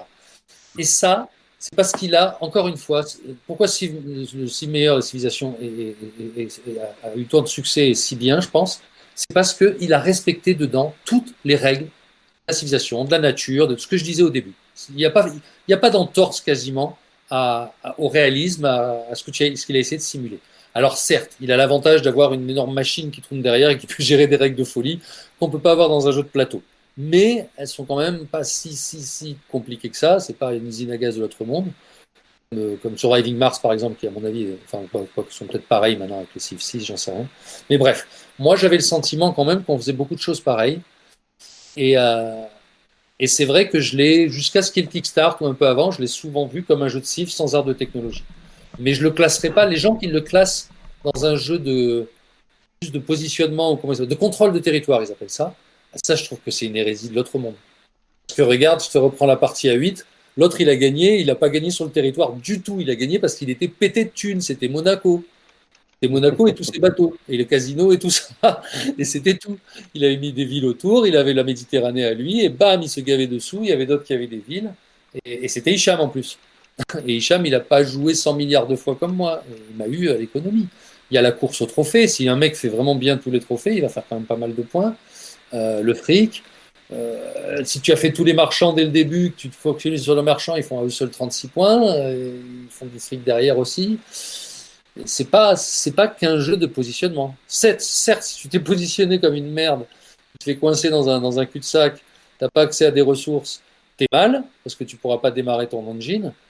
Mais, mais si tu t'es mal positionné, si tu t'es positionné correctement et que tu fais pas de conneries, tu vas, tu vas vite développer ton engine qui marche aussi de meilleure civilisation, à mes yeux. Les nomades, les villes, c'est. D'ailleurs, s'expliquer dans les conseils stratégiques aussi que c'est le, le moteur du jeu. C'est les nomades et tes villes, c'est l'autoroute, ce que j'ai appelé. Je sais pas s'ils ont gardé ce terme, si on avait gardé ce terme dans, dans les conseils stratégiques. Mais cette autoroute, si tu fais qu'emprunter celle-là, si tu fais que grossir comme des lapins, hein. grossir, faire des villes, grossir, faire des villes, grossir, faire des villes populées, et jamais t'occuper de la religion, jamais t'occuper de, la, navigation, des montagnards, du marchand, de, l'économie, tout ça, ben à un moment, ta civilisation, elle a tellement popé comme des lapins qu'elle va s'écrouler aussi vite qu'elle est montée. Et c'est ce qui se passe, c'est le, danger face à une autoroute. Si on joue, surtout quand on joue à 8, si je fais l'autoroute à 8, à 8, pas la A8, hein. chez nous c'est la A8, 06. euh, tu fais l'autoroute à 8 joueurs et que tu en as deux qui font les trophées, quand tu fais l'autoroute, tu pop, tu pop, tu peux, mais tu fais pas de sous. tu, tu fais jamais les taxes presque. Moi, c'est ce que je fais. Et ben tu pop, tu pop, tu joues à 8 ou à 5, il y en a trois qui font des trophées, voire même deux. Tu dois jeter deux cartes et t'as pas de sous, et ça vaut déjà 10. Tu peux avoir de cartes, ça vous l'avez peut-être pas vu parce que c'est très rare, mais c'est un mec qui aurait pris ce stratégie qui essaierait de faire ça, c'est comme ça qu'il se fait péter. Ta civilisation, elle a grossi aussi vite qu'elle s'est écroulée. Donc tu peux pas jouer de cartes, ta civilisation est éliminée. C'est quand même un des rares jeux de nos jours où il reste encore une élimination. Il faut vraiment le faire pour y arriver. Mais si tu es trop greedy, à vouloir t'étendre comme un taré pour occuper le terrain et après faire plein de choses avec plein de villes et plein de snowman, ben, si les autres ils doivent faire et qu'ils font des trophées, à deux, l'autre il va faire comme toi jusqu'à ce qu'il va y avoir blocage. Ok. Mais à plusieurs, euh, à quatre ou plus, tu prends un gros risque de manger un simple trophée. Hop, tu as la moitié de ton moteur que tu as jeté. ok, tu n'as plus le carburateur, et il ne te reste plus que la pompe à essence. Et, euh, et, et, par contre, tu n'as pas de sous pour la racheter. S'il y a un autre qui le fait le tour d'après, ouais, t'es mal. On a rarement vu des joueurs se faire éliminer. C'est très très rare. Mais ça arrive. Okay. Mais effectivement, je pense que je suis assez d'accord. C'est pas un vrai jeu de civilisation dans tous les vrais bons sens du terme. Parce qu'il n'y a pas le conflit et parce qu'il n'y a pas d'arbre de technologie. Il n'y a pas le conflit. Euh, pas directement. Tu, tues, tu vas à la guerre, tu tues un mec, tu l'as éliminé. Il revient pas chez toi. Quand tu es avec le temple, que tu convertis un mec, non seulement tu l'élimines, mais tu le prends pour toi. C'est encore plus fort qu'un conflit. C'est un peu du conflit quand même. tu as mis un temple, tu commences à dire bon, ici, les gars, c'est chez moi. Les autres, ils viennent plus. Sauf quand ils voient que tu as abandonné la religion, que tu la rachètes pas. Et là, ils commencent à se pointer. Ils te disent ah, ça va lui coûter cher, machin, il va peut-être pas le faire. Nanana. Donc voilà, conflit, il y a un peu. Il y a en plus avec les guildes, il y a une guilde qui s'appelle les mercenaires. Tu les payes 5, tes nomades, et ils butent n'importe quoi qui est à côté. 10, je sais plus. Il faut voir sur la carte.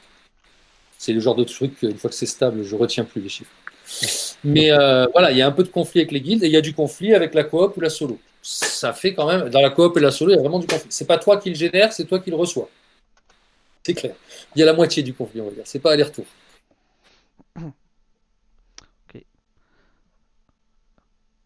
Pierrot euh, Ouais. Moi, je me demandais, parce que là, du coup, sur la campagne, euh, tu nous as dit que tu aimais bien les, les, jeux de figurines, wargames, etc. Là, sur la campagne, il y a plusieurs façons de proposer. Est-ce que c'est un choix de ta part, ou un choix peut-être de Ludicali, pour la version, on va dire, super deluxe, de, de faire que des, que des meeples et pas de figurines, justement? Alors, moi, j'avais des meeples tout simples de base au départ. Euh, des meeples à la Carcassonne et tout ça. C'est Hicham qui a eu l'idée de faire euh, des, des meeples super euh, en 3D euh, qui s'assemblaient en plus en plusieurs pièces. Enfin, c'est pas les joueurs qui doivent l'assembler, hein, ça arrive à assembler. Mhm. C'est assemblé en usine. Et, et en plus d'avoir, c'est au moment un peu, je vous rappelle, le jeu, il est fait en 2018 et à peine six mois après, quand il a vu, voilà, il, il, il, était chaud bouillant pour le faire. ce qui fait qu'il a pris le pas sur un, sur, sur un certain Dungeon Twister, par exemple. Euh, parce qu'il pensait que ça allait se faire vite et tout ça. Et, euh, comment dire, euh, c'est lui qui a eu tout, ce qui est 3D, machin. C'est Vlad qui a fait beaucoup de design et tout ça, avant que ça passe en, avec des vrais sculpteurs en prod, qui a fait plein d'essais, des trucs. C'est Vlad, mais c'est Hicham au départ qui, qui voulait vraiment avoir des meeples 3D les plus beaux meeples au monde presque, je dirais. C'était plus ou moins paraissait que ça allait être des meeples comme on n'en a jamais vu. Moi, j'ai jamais vraiment, il n'avait pas. Ça aurait eu des figurines, ça aurait été plus euh, s'il y avait eu le fight ou quoi. Donc, j'ai plein de figurines euh, à l'échelle RFX et machin, parce que j'ai un autre jeu qui utilise ça et j'ai acheté toutes les époques. J'aurais pu le faire avec des figurines. Voilà, c'est toujours l'idée initiale, c'était vraiment de faire un jeu. Ma femme pourrait jouer avec moi où je m'éclaterais et elle aussi. Euh, et ça, il y a... je jouais à botanique, mais au bout d'un moment, j'en ai marre. Quoi. voilà. Là, j'ai un jeu de pseudo-cible, ah. de, de, il y a quand même du conflit et pas de hasard, où ça me dit quelque chose, il y a de la thématique, chaque partie est radicalement différente à cause du monde. Euh, c'est aussi pour ça, tu mettrais un monde de base, ok. La partie que tu joues, tu vas jouer avec celui-là. Tu as trois novices qui viennent et toi tu as adoré le jeu, euh, tu vas leur faire jouer. Qu'est-ce que tu vas faire? Tu vas refaire la même map encore? Une fois que tu vas avoir un novice ou plusieurs novices, tu vas faire la map de départ, je sais pas si c'est plus facile pour lui ou quoi. Ça risque d'être ça aussi c'est ce qui fait la richesse de jeu vraiment, ce qui fait son énorme jouabilité et son plaisir, c'est vraiment la construction du monde. Je pense pas qu'il faut mettre des maps ou peut-être les mettre sur le net. Les mecs qui iront chercher, il ne faut pas les mettre dans la boîte. Je, ne pense pas. Cham, si tu m'entends, Vlad, si vous m'entendez, euh, c'est vraiment réfléchi. Est-ce que j'ai répondu encore une fois? Oui, oui, oui, ouais. Vas-y, Nils. Euh, bah moi, je vais rebondir sur une question qu'il y avait dans le chat. Donc, Inferno D qui demande une idée, enfin, qui propose une idée de stretch goal. C'est quelque chose qu'on voit assez souvent. D'avoir des, euh, des jetons pièces en métal. Est-ce que c'est quelque chose auquel tu as pensé ou pas du tout? Alors là, encore une fois, c'est pas moi, c'est Ludicali. Et euh, je pense que ça. Il, y en a, il en faut beaucoup des pièces. Hein. Il y a beaucoup d'argent. La banque est limitée, elle réduit selon le nombre de joueurs, mais on enlève que des jetons. On enlève 400. On enlève 4 jetons de 100 quand on joue à 2. Donc euh, il faudrait beaucoup de jetons en pièces, en métal. J'aurais pu mettre ça dans les add-ons, mais vu le, nombre de backers et tout, je pense pas que c'est. Ils ont déjà fait les jeux. Franchement, les jetons en carton qu'ils ont fait brillants et tout ça, je les ai eu à UKGE, on a beaucoup joué avec. Quand on les a reçus la première fois, les joueurs qui passaient, ils adoraient. Déjà, ils sont épais, tout ça. Les, jetons en carton, que je les ai dans la boîte que j'ai là et que, les backers ont reçus ou ce qu'ils veulent dans le truc, sais pas s'ils ont, ils, sont pas loin de débloquer l'effet, euh, l'effet relief, pas l'effet relief, l'effet shiny quoi et tout ça. UV, print. Ils sont en train de le débloquer euh, avec les stretch goals euh, de ah, de, de, sociabilité ah, là. foil. Ah ok. Effet foil, oui. Voilà. Et, et, et, je sais même pas si c'est ce que j'ai, mais, mais s'ils ont cet effet foil, franchement, c'est sûr que ce serait toujours mieux des pièces en métal, mais ça coûterait cher. Déjà, la boîte, elle serait méga Ils n'ont pas prévu dans la boîte d'avoir ça, je pense. Ça, ferait sûrement des dégâts sur la boîte dans les transports. C'est vrai que c'était une des questions qu'on s'était posées au, lancement. Euh. Après, les, joueurs qui en ont déjà dans d'autres pourraient toujours prendre des, jetons métal qui sont dans d'autres trucs. Il y a plein mm. de trucs qui font ça. Hein. C'est pas dans l'ordre du jour, je pense en tout cas. J'en ai jamais entendu parler. Et euh, du coup, euh, Rise and Fall, pourquoi c'est un KS C'est un choix de Ludicali C'est un choix de toi C'est Quelle est la raison? Alors, quand j'étais avec Jean-Charles Mouret, dont on parlait tout à l'heure, moi j'avais toujours. Euh, euh, je pensais toujours c'était le début du KS, hein, après qu'on ait démarré la société. Vu que j'avais des gros jeux avec des figurines, machin et tout ça, j'avais toujours envie de faire des Kickstarter. Lui, il n'était pas chaud pour diverses raisons et tout ça. Donc, c'est un des points sur lesquels on n'était pas tous les deux à dire OK, on fait. Tu vois, comme on disait tout à l'heure, quand on a un jeu, est-ce qu'on fait? On, disait tous les deux oui, c'était facile à dire. Là, quand c'est 50-50, ben, on faisait pas. Et donc, on n'a jamais fait de KS. Et quand Hicham a racheté les parts de Ludicali, il faut savoir qu'avant, Ludicali euh, n'avait pas, vraiment pas de gamme du tout. On était l'éditeur qui a le moins de gamme au monde, j'en suis quasi certain. On avait un jeu abstrait, on avait Différence, un jeu pour enfants et party game, on avait Archipelago de l'Eurogames, on avait Earth Reborn de la Meritrash, on avait Sarena, c'est du jeu abstrait. On avait euh, quoi encore? On avait un jeu à plus de 18 ans, illégal. Euh, qu'est-ce qu'on n'avait pas? On, avait touché dans, tous les domaines, donc vraiment zéro gamme, jamais les mêmes formats de boîte. Euh, Dungeon Twister, qui est du expert figurine, plus proche d'un Blood Bowl ou d'un Special qu'autre chose aussi, mais sans hasard. voilà. Hicham a repris Ludicali.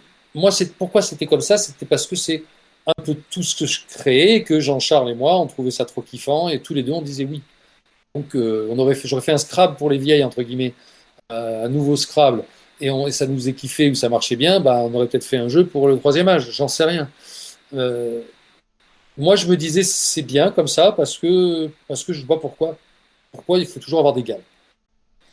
La raison pour laquelle, c'est que souvent, quand j'ai présenté des jeux à moi à des anciens éditeurs, ils ont souvent regardé le jeu pendant six mois ou pendant longtemps.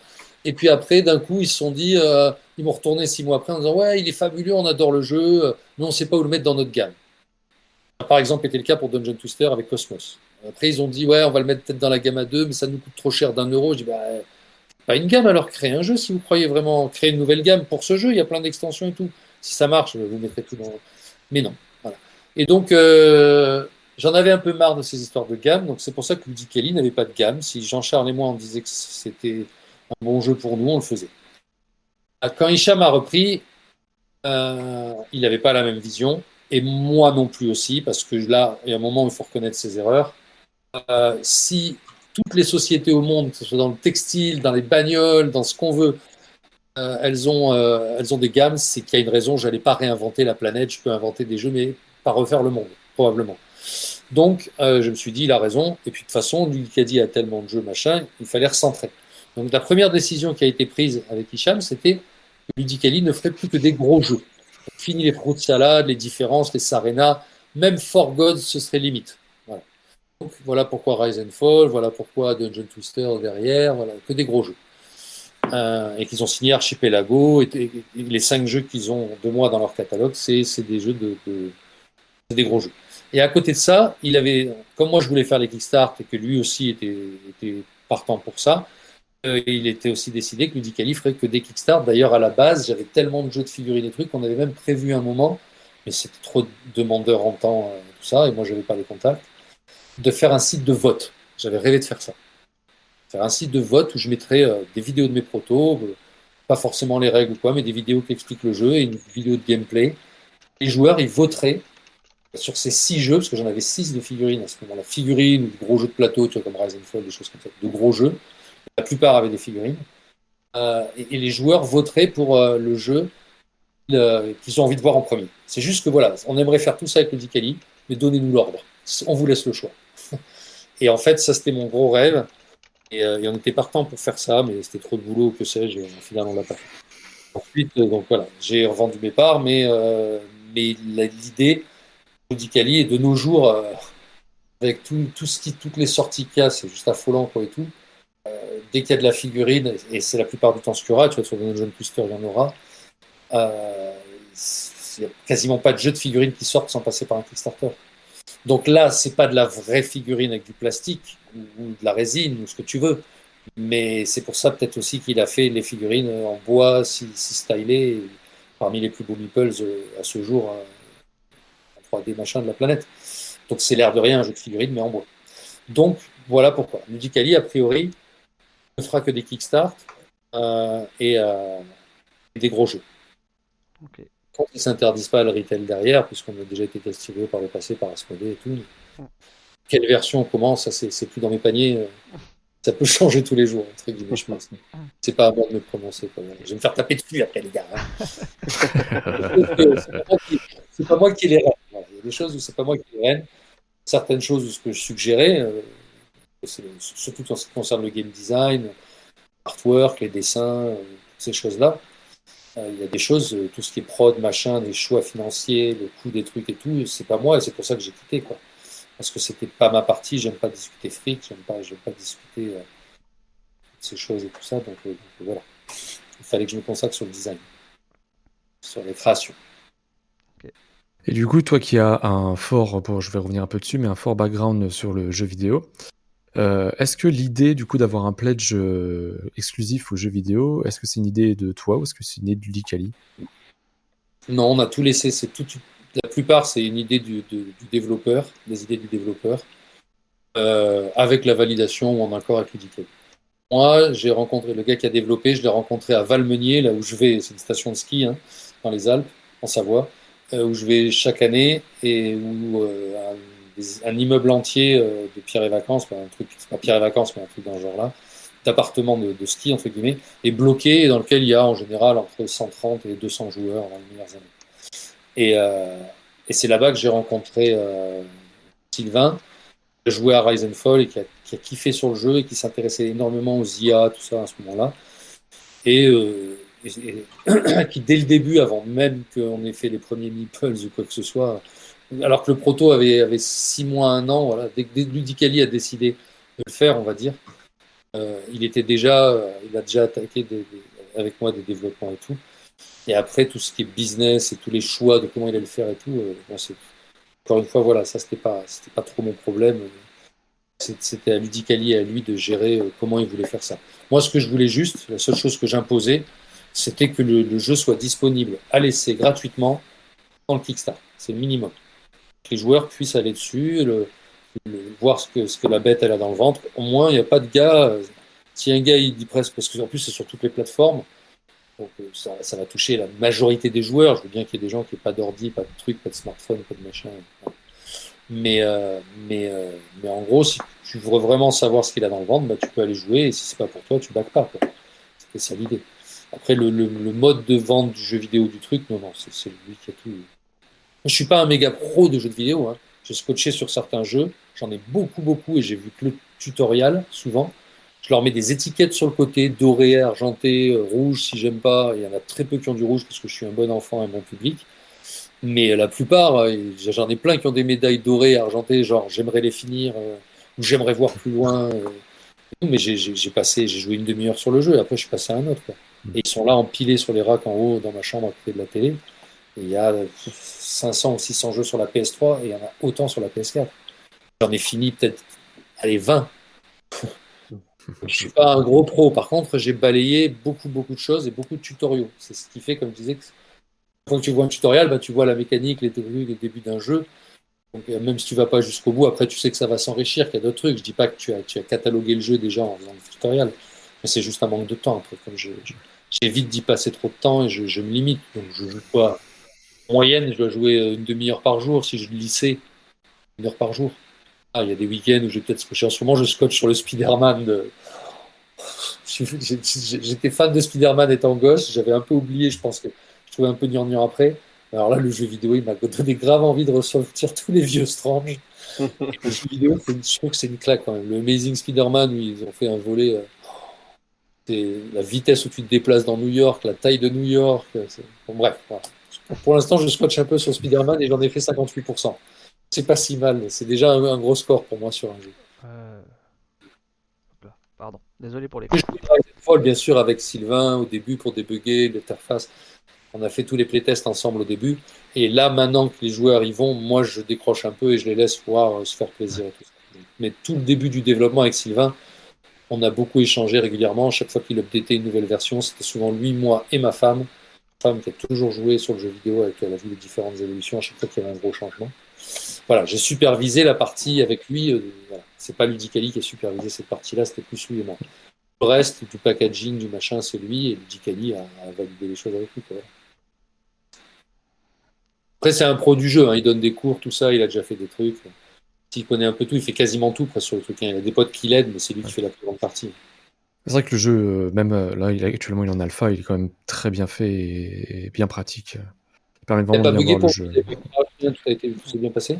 Non, non, tout s'est bien passé. euh, j'ai pas, comme ça, j'ai pas, j'ai pas mémoire de bug. Je sais pas si Kyo, toi, ça te parle. Mais bon, un bug sur- lorsqu'on a joué à la, à la partie euh, Rise and Fall sur le sur euh, PC. sur la partie en elle-même, non, juste sur le l'abandon de partie, où euh, Pierrot il n'arrivait Ah pas à oui, abandonner oui, sa partie vrai, ouais. précédente. Mais ça, c'est ça, ça a été vu direct avec le. Et voilà. Mais euh, a sinon, pour- sinon, en jeu en lui-même, non, euh, non, non. Bah, si, il y avait un bug, j'ai pas gagné, mais euh, Ça, c'est peut-être ton, ton nomade ça, île ça, c'est mon nomade qui était sur son île euh, de plaine Ouais. tout seul euh, toute la partie, ça, je pense ça. Il fallait faire un bateau, c'est vrai. cassé. Et, pas Vincent. Euh, du coup, on avait une question. euh, si euh, tu penses que, ou si c'est une volonté aussi, peut-être aussi de Ludicali, que ce jeu il rentre dans une, dans une phase de, de jeu compétitif en fait, donc à, jeu à, tour- organisation de tournois, donc dans les boutiques ou autres, enfin de conventions. Et, et du coup, il y avait une autre question un peu associée à ça. Euh, est-ce que dans ces cas-là, est-ce qu'il y aurait des mises en place euh, euh, prévu en fait, qui soit pas aléatoire pour ces fameux tournois, pour que tout le monde ait, je pense, une égalité sur les parties? Alors, les tournois, je pense qu'il en a. Il, en a le, format, et le, timing et tout ce qu'il faut pour faire du tournoi. Surtout avec la, la règle du 1, 2, 3 et, jouer à l'antiparalysis, la règle antiparalysis, il faut jouer avec, c'est sûr. Euh, moi, encore une fois, pourquoi? Mais non, il faut les laisser monter le monde. Ce qu'il faut interdire, c'est les guildes. Ça, oui. On joue en mode normal, on joue en mode équilibré, on a tous les mêmes trucs, mais on construit le monde. Pourquoi leur fournir des mondes? Ils vont tous faire des mondes différents en fonction de. Mm. Et après, c'est celui. Et en plus, je vais vous dire, il y a des gens qui vont dire Ah ouais, mais c'est celui qui se place en premier qui a le meilleur, qui a le meilleur choix et qui fait le meilleur truc. Au tout début, on se plaçait en ordre inverse, et celui qui s'était posé en dernier jouait en premier. Après pas mal de parties, voire un des, peut-être un des derniers trucs après des années de jeu, j'ai réalisé que je préférais à chaque fois être dernier à me poser. Pourquoi? Parce que le dernier, il voit là où c'est le plus désert ou quoi, où il y a le moins de forces qui peuvent m'emmerder, et c'est pas rien, ça, je trouvais. Ouais. Donc, parce que BA, chaque fois que je me mettais en premier, bah, si je choisissais le meilleur endroit, qu'est-ce qu'elle faisait? Elle venait se coller à moi. Elle se collait à moi et on s'emmerdait tous les deux, on se tapait dessus, on se bloquait des zones, et les autres, ils tiraient leur épingle du jeu. C'est pas forcément bon de se poser en premier, tu vois. Donc, le mec, sachant que tu te poses pas en premier, est-ce que tu vas vouloir construire une map qui est killer où il y a un endroit qui est killer? Si, voilà. Donc on tire au hasard aussi au début du pour le setup qui sait qui se place en premier. Donc quand tu fais la map, tu sais pas qui va se poser en premier. Donc même là, ça me fait me dire que si je construis une map killer que je connais, mais que si l'autre en face de moi, il a vu la position que j'ai fait, celle qui serait la, une des plus sympas, et qu'il la prend, un, dommage pour moi. Et je sais pas qui va commencer. Donc c'est pour ça aussi qu'on tire au hasard. Alors s'il y a un dé pour la solo, ils vont tirer au hasard à- comme ils veulent, à pile ou face, ou à ce qu'ils veulent, il n'y a pas de hasard, donc il n'y a pas de truc pour tirer le dé, sauf s'ils ont la solo. Là, il y a, y un D6 dedans. Enfin, pour la mise en place. oui. Et, du coup, Et euh, voilà, euh, il y avait des tournois, il faut, non, il faut garder encore une fois la map qui se monte par an. hein. Mm. Si on prouve le contraire d'ici là, hein, s'il y a des mecs qui arrivent à. Et- Mais je vois même pas. Comment on peut faire? Même si un mec il avait trouvé une stratégie, il se retrouve en finale avec les trois autres qui ont trouvé la même stratégie. après ça Comment il pourrait, va faire? Après ça pourrait être euh, drôle, c'est-à-dire que par exemple pour une finale, il y a une map préconstruite avec un placement pré- préconstruit. Ouais, mais là ça veut dire que tu estimes que tu as fait cette partie plein de fois, que tu sais que c'est équilibré ce placement. Non, non. Non, non, non, et pas que pas les, les joueurs le choisissent pas, ils l'auraient imposé. Le la map et le placement l'auraient imposé. Alors la map, je dirais ok, mais le placement, pourquoi? Non, non, je pourrais pas. Tu peux pas leur imposer le placement. C'est à eux de choisir où ils se mettent. Ils analysent la map et ils voient le endroit. Tu peux faire une map fun et tout, une map que tu as testée qui est sympa à jouer, mais il faut leur laisser le choix de où ils se mettent. Ah non, surtout pas, je ferais pas ça. Avant de reprendre la première partie de la question, je vais remercier Wolf Painting Studio qui nous lance un raid avec euh, 11 viewers qui, qui nous rejoignent. Merci, bienvenue. On est avec euh. Christophe Bollinger, euh, l'auteur de Rise and Fall. Voilà, C'est- c'est un Kickstarter en ce moment si vous connaissez pas. Je vais vous mettre le lien dans le chat. Et je vais juste relancer la première partie de la question. C'était est-ce que vous avez prévu de, de transformer ce jeu en jeu organisé et donc euh, de création de tournois ou est-ce que euh, voilà ça- Alors ça, Ce serait à Ludicali de, à Ludicali de, de répondre. Moi, s'il y avait des tournois, euh, ce serait avec plaisir, comme avec Dungeon Twister, que j'irais soit assister ou manager, ou mais y jouer surtout. Parce que les, les joueurs, de, les joueurs de DT, ils insistaient pour que je joue dans le tournoi. Et ce qu'on faisait juste, c'est que si je gagnais le tournoi, je prenais pas les prix. Quoi. Je comptais dans le ranking, parce qu'il y avait un ranking à l'époque, euh, sur, sur Internet, mais je prenais pas les prix. Les prix, je les remettais au deuxième et on décalait tout. Quoi. Je comptais pas. Je comptais pas dans le classement. J'étais pas le premier. Par contre, je prenais les points. Je prenais les points Hello. Euh, c'est normal. C'est un classement. euh, Je vais bien prendre les points Hello quand même. Surtout que rapidement, au début, je squattais euh, le top 1 ou le top 7 ou là, et rapidement, ils m'ont décalé voilà, 7 place euh, au bout de 6 mois ou un an. Parce que les mecs, ils enquillaient les parties comme des tarés. Et, et qu'en plus, eux, ils tournaient que sur l'actuel et moi, je tournais sur le futur. Donc, euh, j'étais calé sur le futur, qui, qui n'est pas encore édité, et eux, ils étaient super calés sur ce qui était déjà édité, alors que moi, je ne le faisais plus tourner. Ouais, ça- mais voilà. Non, moi, je rêverais qu'il y ait des tournois. Est-ce que Ludicali aura l'architecture et la structure pour faire ça? Ils vont sûrement les faire sur des salons. Oui, ils peuvent faire ça à Cannes. Ça serait faisable s'ils ont assez de tables. S'ils peuvent négocier des salles avec la ville de Cannes, je sais pas, comme c'est en train de changer tout ça. Là, j'y serais sûrement. Euh, à Essen, ils vont faire des démos. Là, ils seront à Essen. Hein. Des démos. C'est pour ça qu'ils ont laissé durer le Kickstart juste après Essen. Euh, ok. Euh, Il y avait une autre question dans, le chat euh, avec le l'univers donc autour de Rise and Fall. ça, donne, envie à ce qu'il y ait un, côté narratif euh, et pas que ça soit juste un jeu compétitif ou coopératif comme ça, et que du coup, est-ce que ça pourrait être une idée de- d'extension, d'add-on ou autre, qui est un, ajout narratif, donc euh, quelque part une campagne, euh, voire même du legacy ou autre dessus. Ça pourrait. J'ai jamais pensé, j'ai pas vraiment fait de jeu narratif, à part des, à part Targan Adventure qu'on était censé faire, mais c'est du jeu de rôle plateau, dungeon crawler figurine. Je sais pas si c'est ce qu'on appelle du jeu narratif, mais oui, il y aurait des scénarios, des trucs et tout, donc ça tombe dedans. Si, euh, Earth Reborn est narratif, il y a des super narratifs même. Euh, les story events, la raison pour laquelle je les ai appelés story events, c'est parce qu'ils contiennent plein de trucs différents. Des fois des nouvelles tuiles, des fois pardon, des nouveaux bâtiments à construire, des fois des nouveaux éléments comme la Wyvern qu'ils vont découvrir, comme, euh, comme d'autres choses. Et, et ces éléments-là, quand tu les inclus dedans, eux, j'ai vraiment trouvé qu'ils changeaient carrément la donne du jeu, le jeu, et ça faisait des petits éléments narratifs à chaque partie. Après, c'est pas guidé par une campagne, tu les tires au hasard, mais les story events, les cartes là, comme il les tire au hasard et que, ou alors ils pourraient les choisir, s'il y en a, j'en sais pas combien ils vont débloquer ou quoi, mais en gros, c'est ce pavé-là, c'est tous des story events, hein, ils sont là, hein, le titre euh, story cards, ça story cards, c'est marqué en. Euh, Il y en a qui vont faire pause image pour essayer de lire ce qui est marqué en dessous, il y a fantastiqué. en anglais, en Bah, je pense que la caméra est trop petite pour c'est assez clair, il faut trouver. Il y a un indice là. Donner les story events en passage rapide. Je sais pas si c'est trop rapide. Allez, on va le faire fun. Ah, là, là, il devrait arriver à lire là quand même là, ouais. Allez, on va.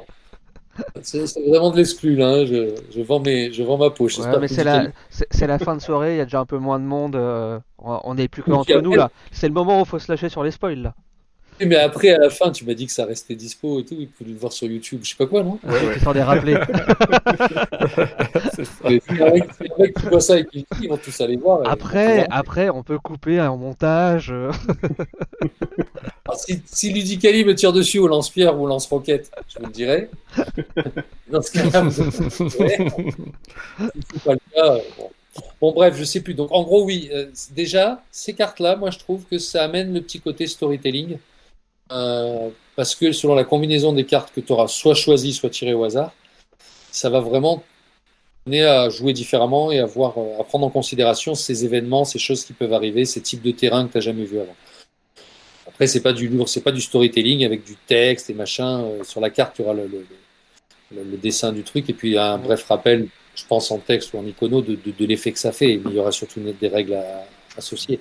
Parce que certains d'entre eux, autant certains sont hyper simples, autant d'autres nécessitent quand même un petit pavé de texte qui va faire quoi Une petite demi-page à 4 ou un truc comme ça. Voilà. Donc c'est pas rien, ça peut pas être mis sur une carte. Donc ça, euh, je ne sais pas encore comment ils les mettront. Il y aura sûrement un petit livret de règles des stretch goals dedans. Et, et, ces story cards, chaque stretch goal aura sa story card. Et ça, ça vous génère un peu. Il y, a un, il y a un livret de campagne, il y a un mode campagne qui est dans la solo. Les solos et les coops que tu fais, euh, tu vas noter les parties et tout. C'est juste un enchaînement de tes parties et tes points de renommée que tu gagnes et comment tu évolues. Il n'y a pas de storytelling ou de, de, de- comment vous appelez ça, de narratif. Ouais.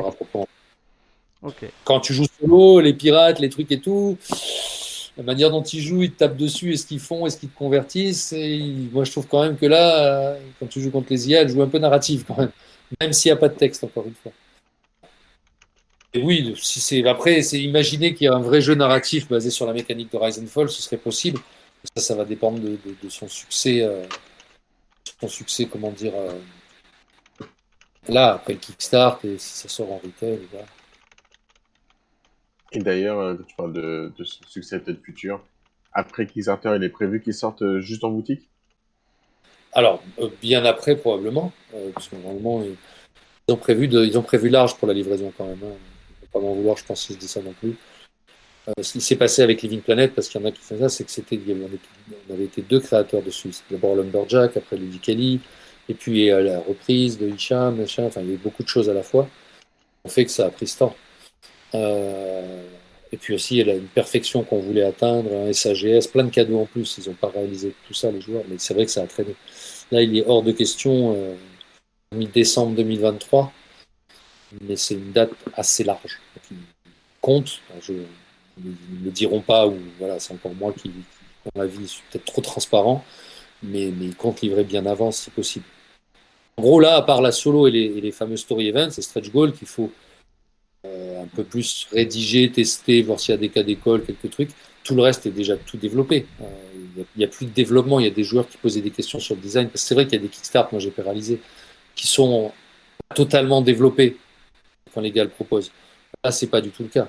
Sur le jeu de base, le multiplayer, euh, la solo, il reste du maquettage des cartes, mais tout- toute la solo, tout ça, ça a été testé largement. Il n'y a, a- plus que les stretch goals où il y a encore un peu. leur but, c'était que ça parte en print euh, pas loin derrière le Kickstarter. Donc déjà, ils savent déjà que, les fabricants, je crois, ils vont prendre et tout ça, celui qui a fait ça. Donc ça, ça des traductions, parce que j'ai vu qu'ils avaient mis quand même plusieurs langues, donc je sais pas selon les quotas des langues, il y aura ces traductions à faire, c'est sûr. Ce sera pas immédiat, mais, mais voilà, ils, ils veulent pas attendre. Ah, il y a 7 langues. ils veulent, ils veulent avoir une belle image pour un premier Kickstart 100% Ludicali. Ils veulent avoir une belle image de gens qui livrent en les temps et si possible en avance. Voilà.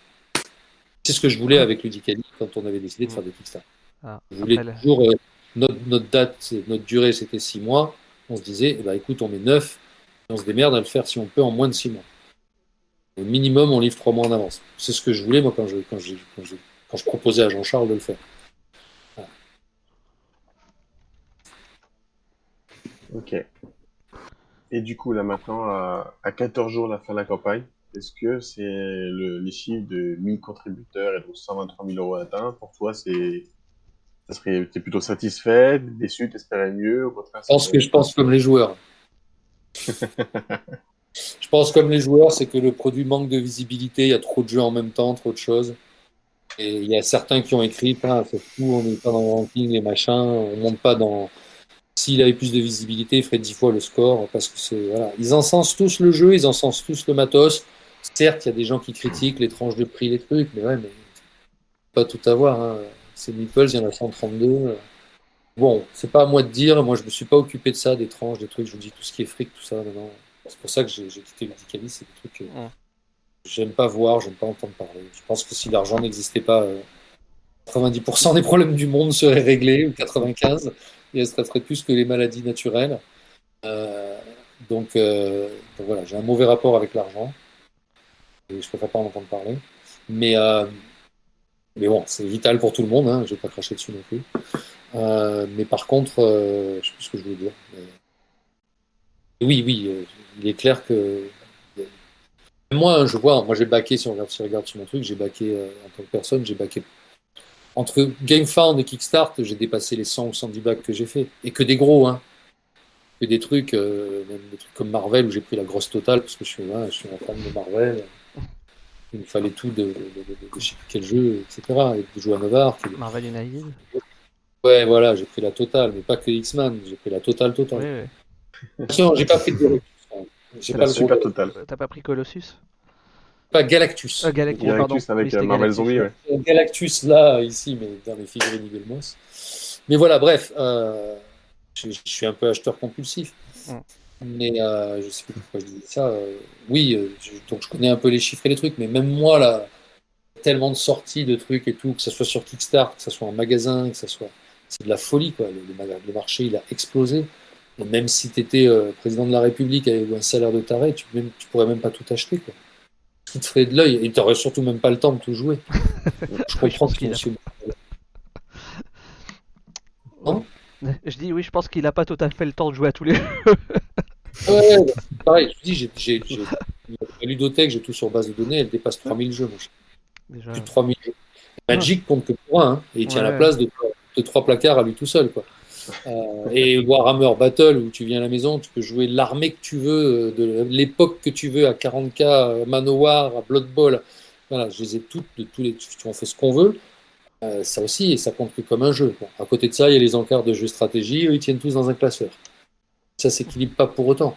Bref, la maison dégorge déborde de partout, et je sais, je, je sais même pas estimer combien j'en ai joué, mais je pense pas que j'ai joué plus de 20% des jeux que j'ai. Ah oui. Ah ouais, ouais, peut-être même moins. Faudrait que je prenne toute la base de données, que je coche chaque jeu. Il y en a même que je vais peut-être même oublier que je les ai joués. Non, c'est, dramatique. Mais tout ça parce que j'ai les portes du jeu au niveau création qui se sont ouvertes euh, à, la, fin de mon club de jeu. Et à partir de là, euh, j'ai fait que faire euh, tourner mes protos. J'avais trop d'idées, trop de trucs. Et des jeux, ça demande beaucoup de tests. Et donc, c'est toujours ça qui passait en priorité.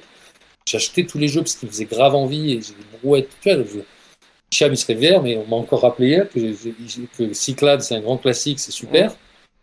Euh, et je l'ai toujours pas joué, quoi. Bah, Je l'ai, hein. Cy- Cyclade, j'ai fait ma première partie de Cyclade il y a un mois et demi, je crois. Ah, voilà. Moi, j'ai jamais joué. voilà. Bon, bah, voilà. Non mais voilà, alors que c'est euh, l'un des gros classiques euh, dans le Oui, mais surtout, il date de 2006 ou 2007. et qu'il y a une version, une nouvelle, une nouvelle extension qui, qui, a- qui devrait arriver. En Ah, Kickstarter aussi d'ailleurs, de mémoire. Donc c'est pour te dire que à quel point mon ma de la honte elle remonte loin, hein. elle va même beaucoup plus loin. J'ai des wargames de fous des années 80 d'Avalonil que j'ai jamais pu jouer. Marc Thibault nous dit qu'il a euh, jamais joué non plus à Cyclade. Donc voilà. Donc c'est sûr que dans toute cette avalanche, euh, tu vas me dire c'est un beau score, mais euh, non. je pense qu'il avait, comme les joueurs le disent, qu'il a un potentiel largement supérieur. Après, euh, il y a toujours des histoires de statistiques. Sur, Living Planet, on peut dire ce qu'on en veut euh, au niveau de, la durée de livraison, c'était peut-être le défaut.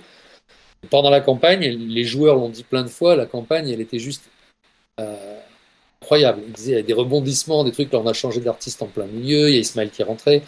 Ils estimaient arriver à un certain montant. Au final, on a fait le double. La courbe de Living Planet n'a pas du tout suivi une courbe normale, qui est le pic que tu as au début d'un Kickstart, le ventre mou au milieu et le pic à la fin. Où il y a eu le pic, un petit pic, c'était plat, c'était plat, ça montait un peu. Et puis dans les derniers jours, euh, bam, c'est monté d'un coup, et puis même machin, il y a eu un truc. Donc, euh, pas dans les derniers jours, avant, bien avant, il y, a- il y a eu un petit ventre mou, mais il n'était pas de la longueur d'un ventre mou normal. Donc, euh, je sais pas, j'ai entendu dire, je sais plus où, que je sais plus si c'est Vicali ou si c'est les backers, y avait une vidéo qui allait être faite quand même par Tom Vazel. Sachant que Tom Vazel, Dungeon Oui. Twister est toujours dans son top 10, il n'y a pas de hasard, c'est un de ses jeux préférés.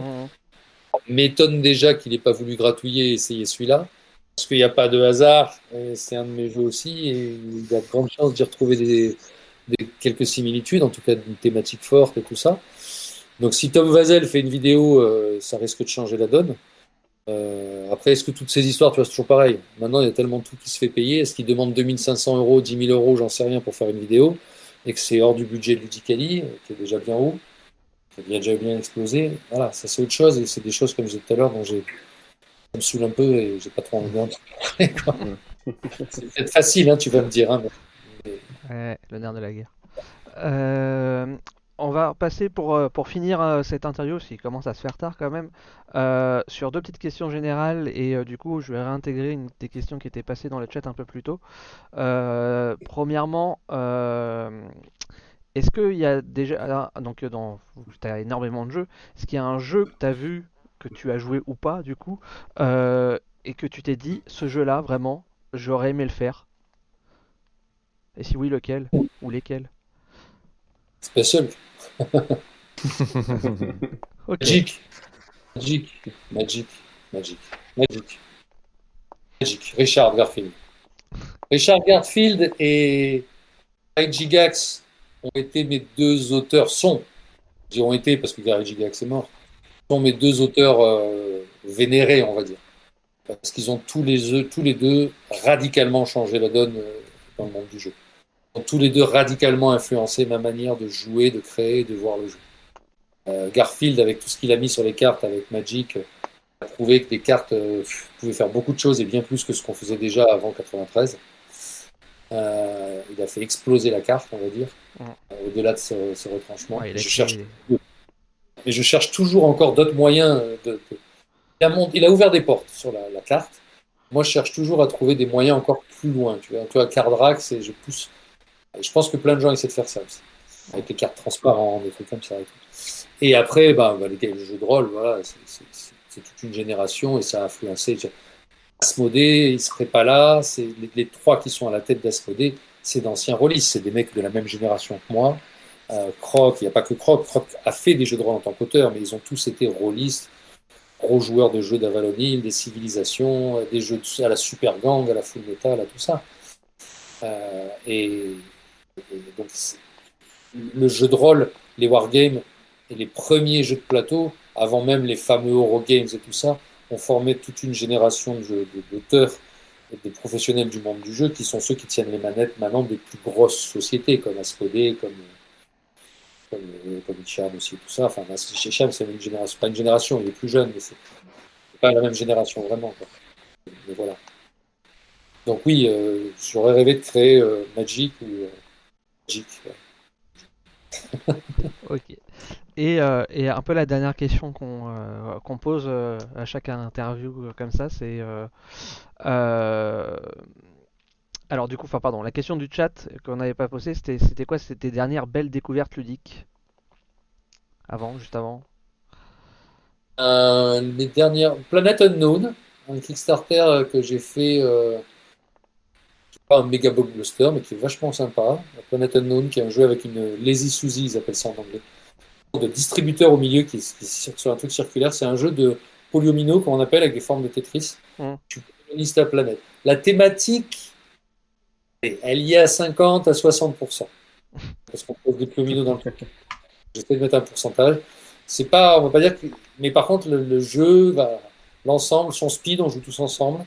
On fait tourner ce truc-là, on choisit le côté qu'on veut et les autres, ils, ont, ils doivent les piquer dans les coffrets qu'ils ont devant eux. Euh, on terraforme un peu, euh, les règles sont simples, des trucs asymétriques. Celui-là, il est bien. Euh, j'ai beaucoup aimé Living Forest, on y a joué pas mal de fois. C'est, c'est pas de l'expert, c'est du Family Plus. Ouais, il y a une extension qui arrive là, sur BGR. La thématique, elle y est quand même un peu pas mal quand même, suffisamment pour moi. Ma femme adore, donc on y joue. Euh, dans, les, dans les vieilles choses que j'ai découvert euh, ces six derniers mois et qui, qui étaient dans la pile de la honte, euh, Brass. Brass, j'ai trouvé ça, voilà, ça, ça faisait longtemps que ça devait être joué. Euh, et puis on joue beaucoup au botanique dans les jeux à deux. Dans le jeu à deux qui tourne le plus, c'est botanique de chez Asmodée, les Space Cowboys. Euh, Béa, elle le sort souvent. J'aime beaucoup en général la gamme de jeux à deux qui était le format de Cosmos où il y avait Kauna et je les ai quasiment tous. Ça, ça j'aime beaucoup ces jeux. Et puis, puis voilà. Après dans les jeux de figues, il y a il y en a plein, plein. Là, c'est là que j'ai la plus grosse pile de la honte. parce que C'est beaucoup de règles à lire et tout ça. Dans les jeux de figues, euh, j'ai rien qui me. ces derniers temps, tout ce que je joue de Games Workshop, j'arrive plus à supporter. Il y a trop de hasard et tout. Donc j'achète tout ça et j'essaie de recycler tout ça. Je- je- J'essaie de bosser sur des jeux de figues et des trucs qui. En tout ce qui est figurines, c'est plutôt mes jeux pour l'instant ces derniers temps qui me font kiffer et pas trop ce que j'ai essayé. Mais comme je dis, il y en a plein, plein, plein que j'ai pas essayé. Ok. Et du coup, À chaque bah, fois que tu parles de, de hasard, je peux pas m'empêcher de voir Living Planet, le jeu avec des magnifiques dés en métal qu'on lance pas.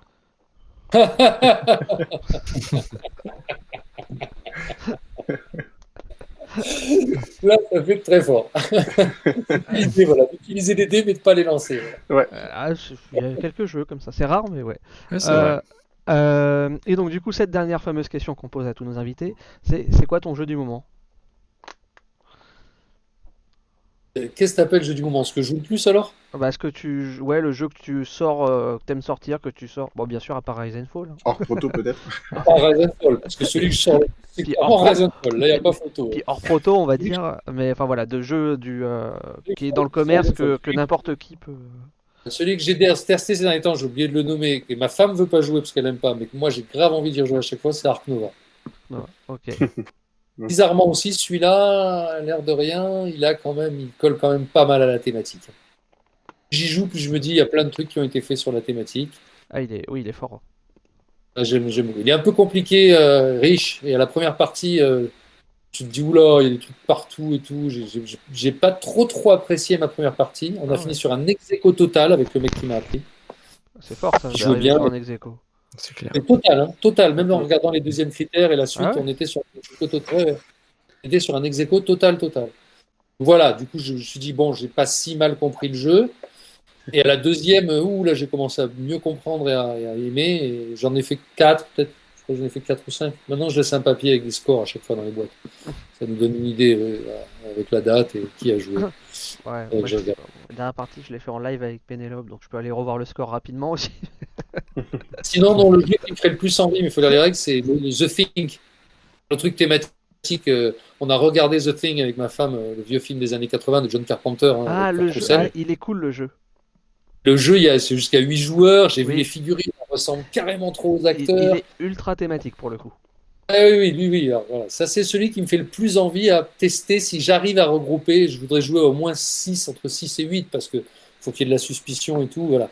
Ah, Et il faut lire les règles, il faut trouver 6 à 8 joueurs. Et en ce moment, avec Rise and Fall, à si, j'ai 6 à 8 joueurs, il faut que je fasse tourner des parties à beaucoup. Ouais, je l'ai joué à 6 et il est bien. Ouais, je me doute, mais il est, il est assez péchu, non? Beaucoup de choses à lire et tout aussi. hein. Euh, alors les, ouais, les règles sont sont pas toujours très claires. Euh, on s'est posé deux trois questions euh, sur les règles, mais euh, mais sinon ouais c'est faut que la personne qui lise elle se prenne un bon petit moment pour bien lire et bien assimiler les règles. Mais après à expliquer, ça paraît moins complexe que ce que ce qui a été lu. Et en partie c'est fluide en fait. Ouais, mais ce qui est important, comme il y a des objectifs, qu'on a des rôles secrets et tout ça, il faut pas se révéler. Il Ouais. faut bien les avoir compris et bien les avoir expliqués à tous. Ouais. Parce que comme voilà, c'est ça qui est important. Parce que si tu es autour d'un jeu difficile, mais qu'il y a un qui le maîtrise et qui répond aux questions le long, Mm. il y a des fois dans un jeu comme ça, si tu poses une question, ça y est, t'es grillé, quoi. Parce que t'as été suspecté d'avoir le, virus. ou la- Ouais, surtout sur les conditions de fin, parce que pour ceux qui sont contaminés, il y a différentes manières de gagner en fait. Ouais, ouais, j'ai vu ça un peu. Donc voilà, c'est le truc où il faut que le maître, le gars qui a lu les règles, et tous les joueurs aient bien compris les règles celui-là. Mais il C'est est ça cool, Bah écoute, hein, euh, j'espère bien pouvoir l'essayer euh, dans, dans- dans la tête de mes, de mes retards. Ok.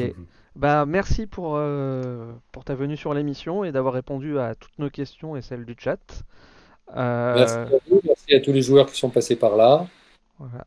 Je souhaite le meilleur pour la suite et puis pour la fin de cette campagne. Espérons que, qu'elle va exploser euh, comme c'est normalement la coutume dans les derniers jours euh, de Kickstarter. Et Bah, euh, voilà. Et on souhaite une bonne soirée à tous les, à tous les viewers qui continuent euh, jusqu'à cette heure euh, assez tardive. Allez, Ciao, salut, salut. Merci beaucoup à toi, ouais. Et salut Merci à tous. Ciao. merci à vous.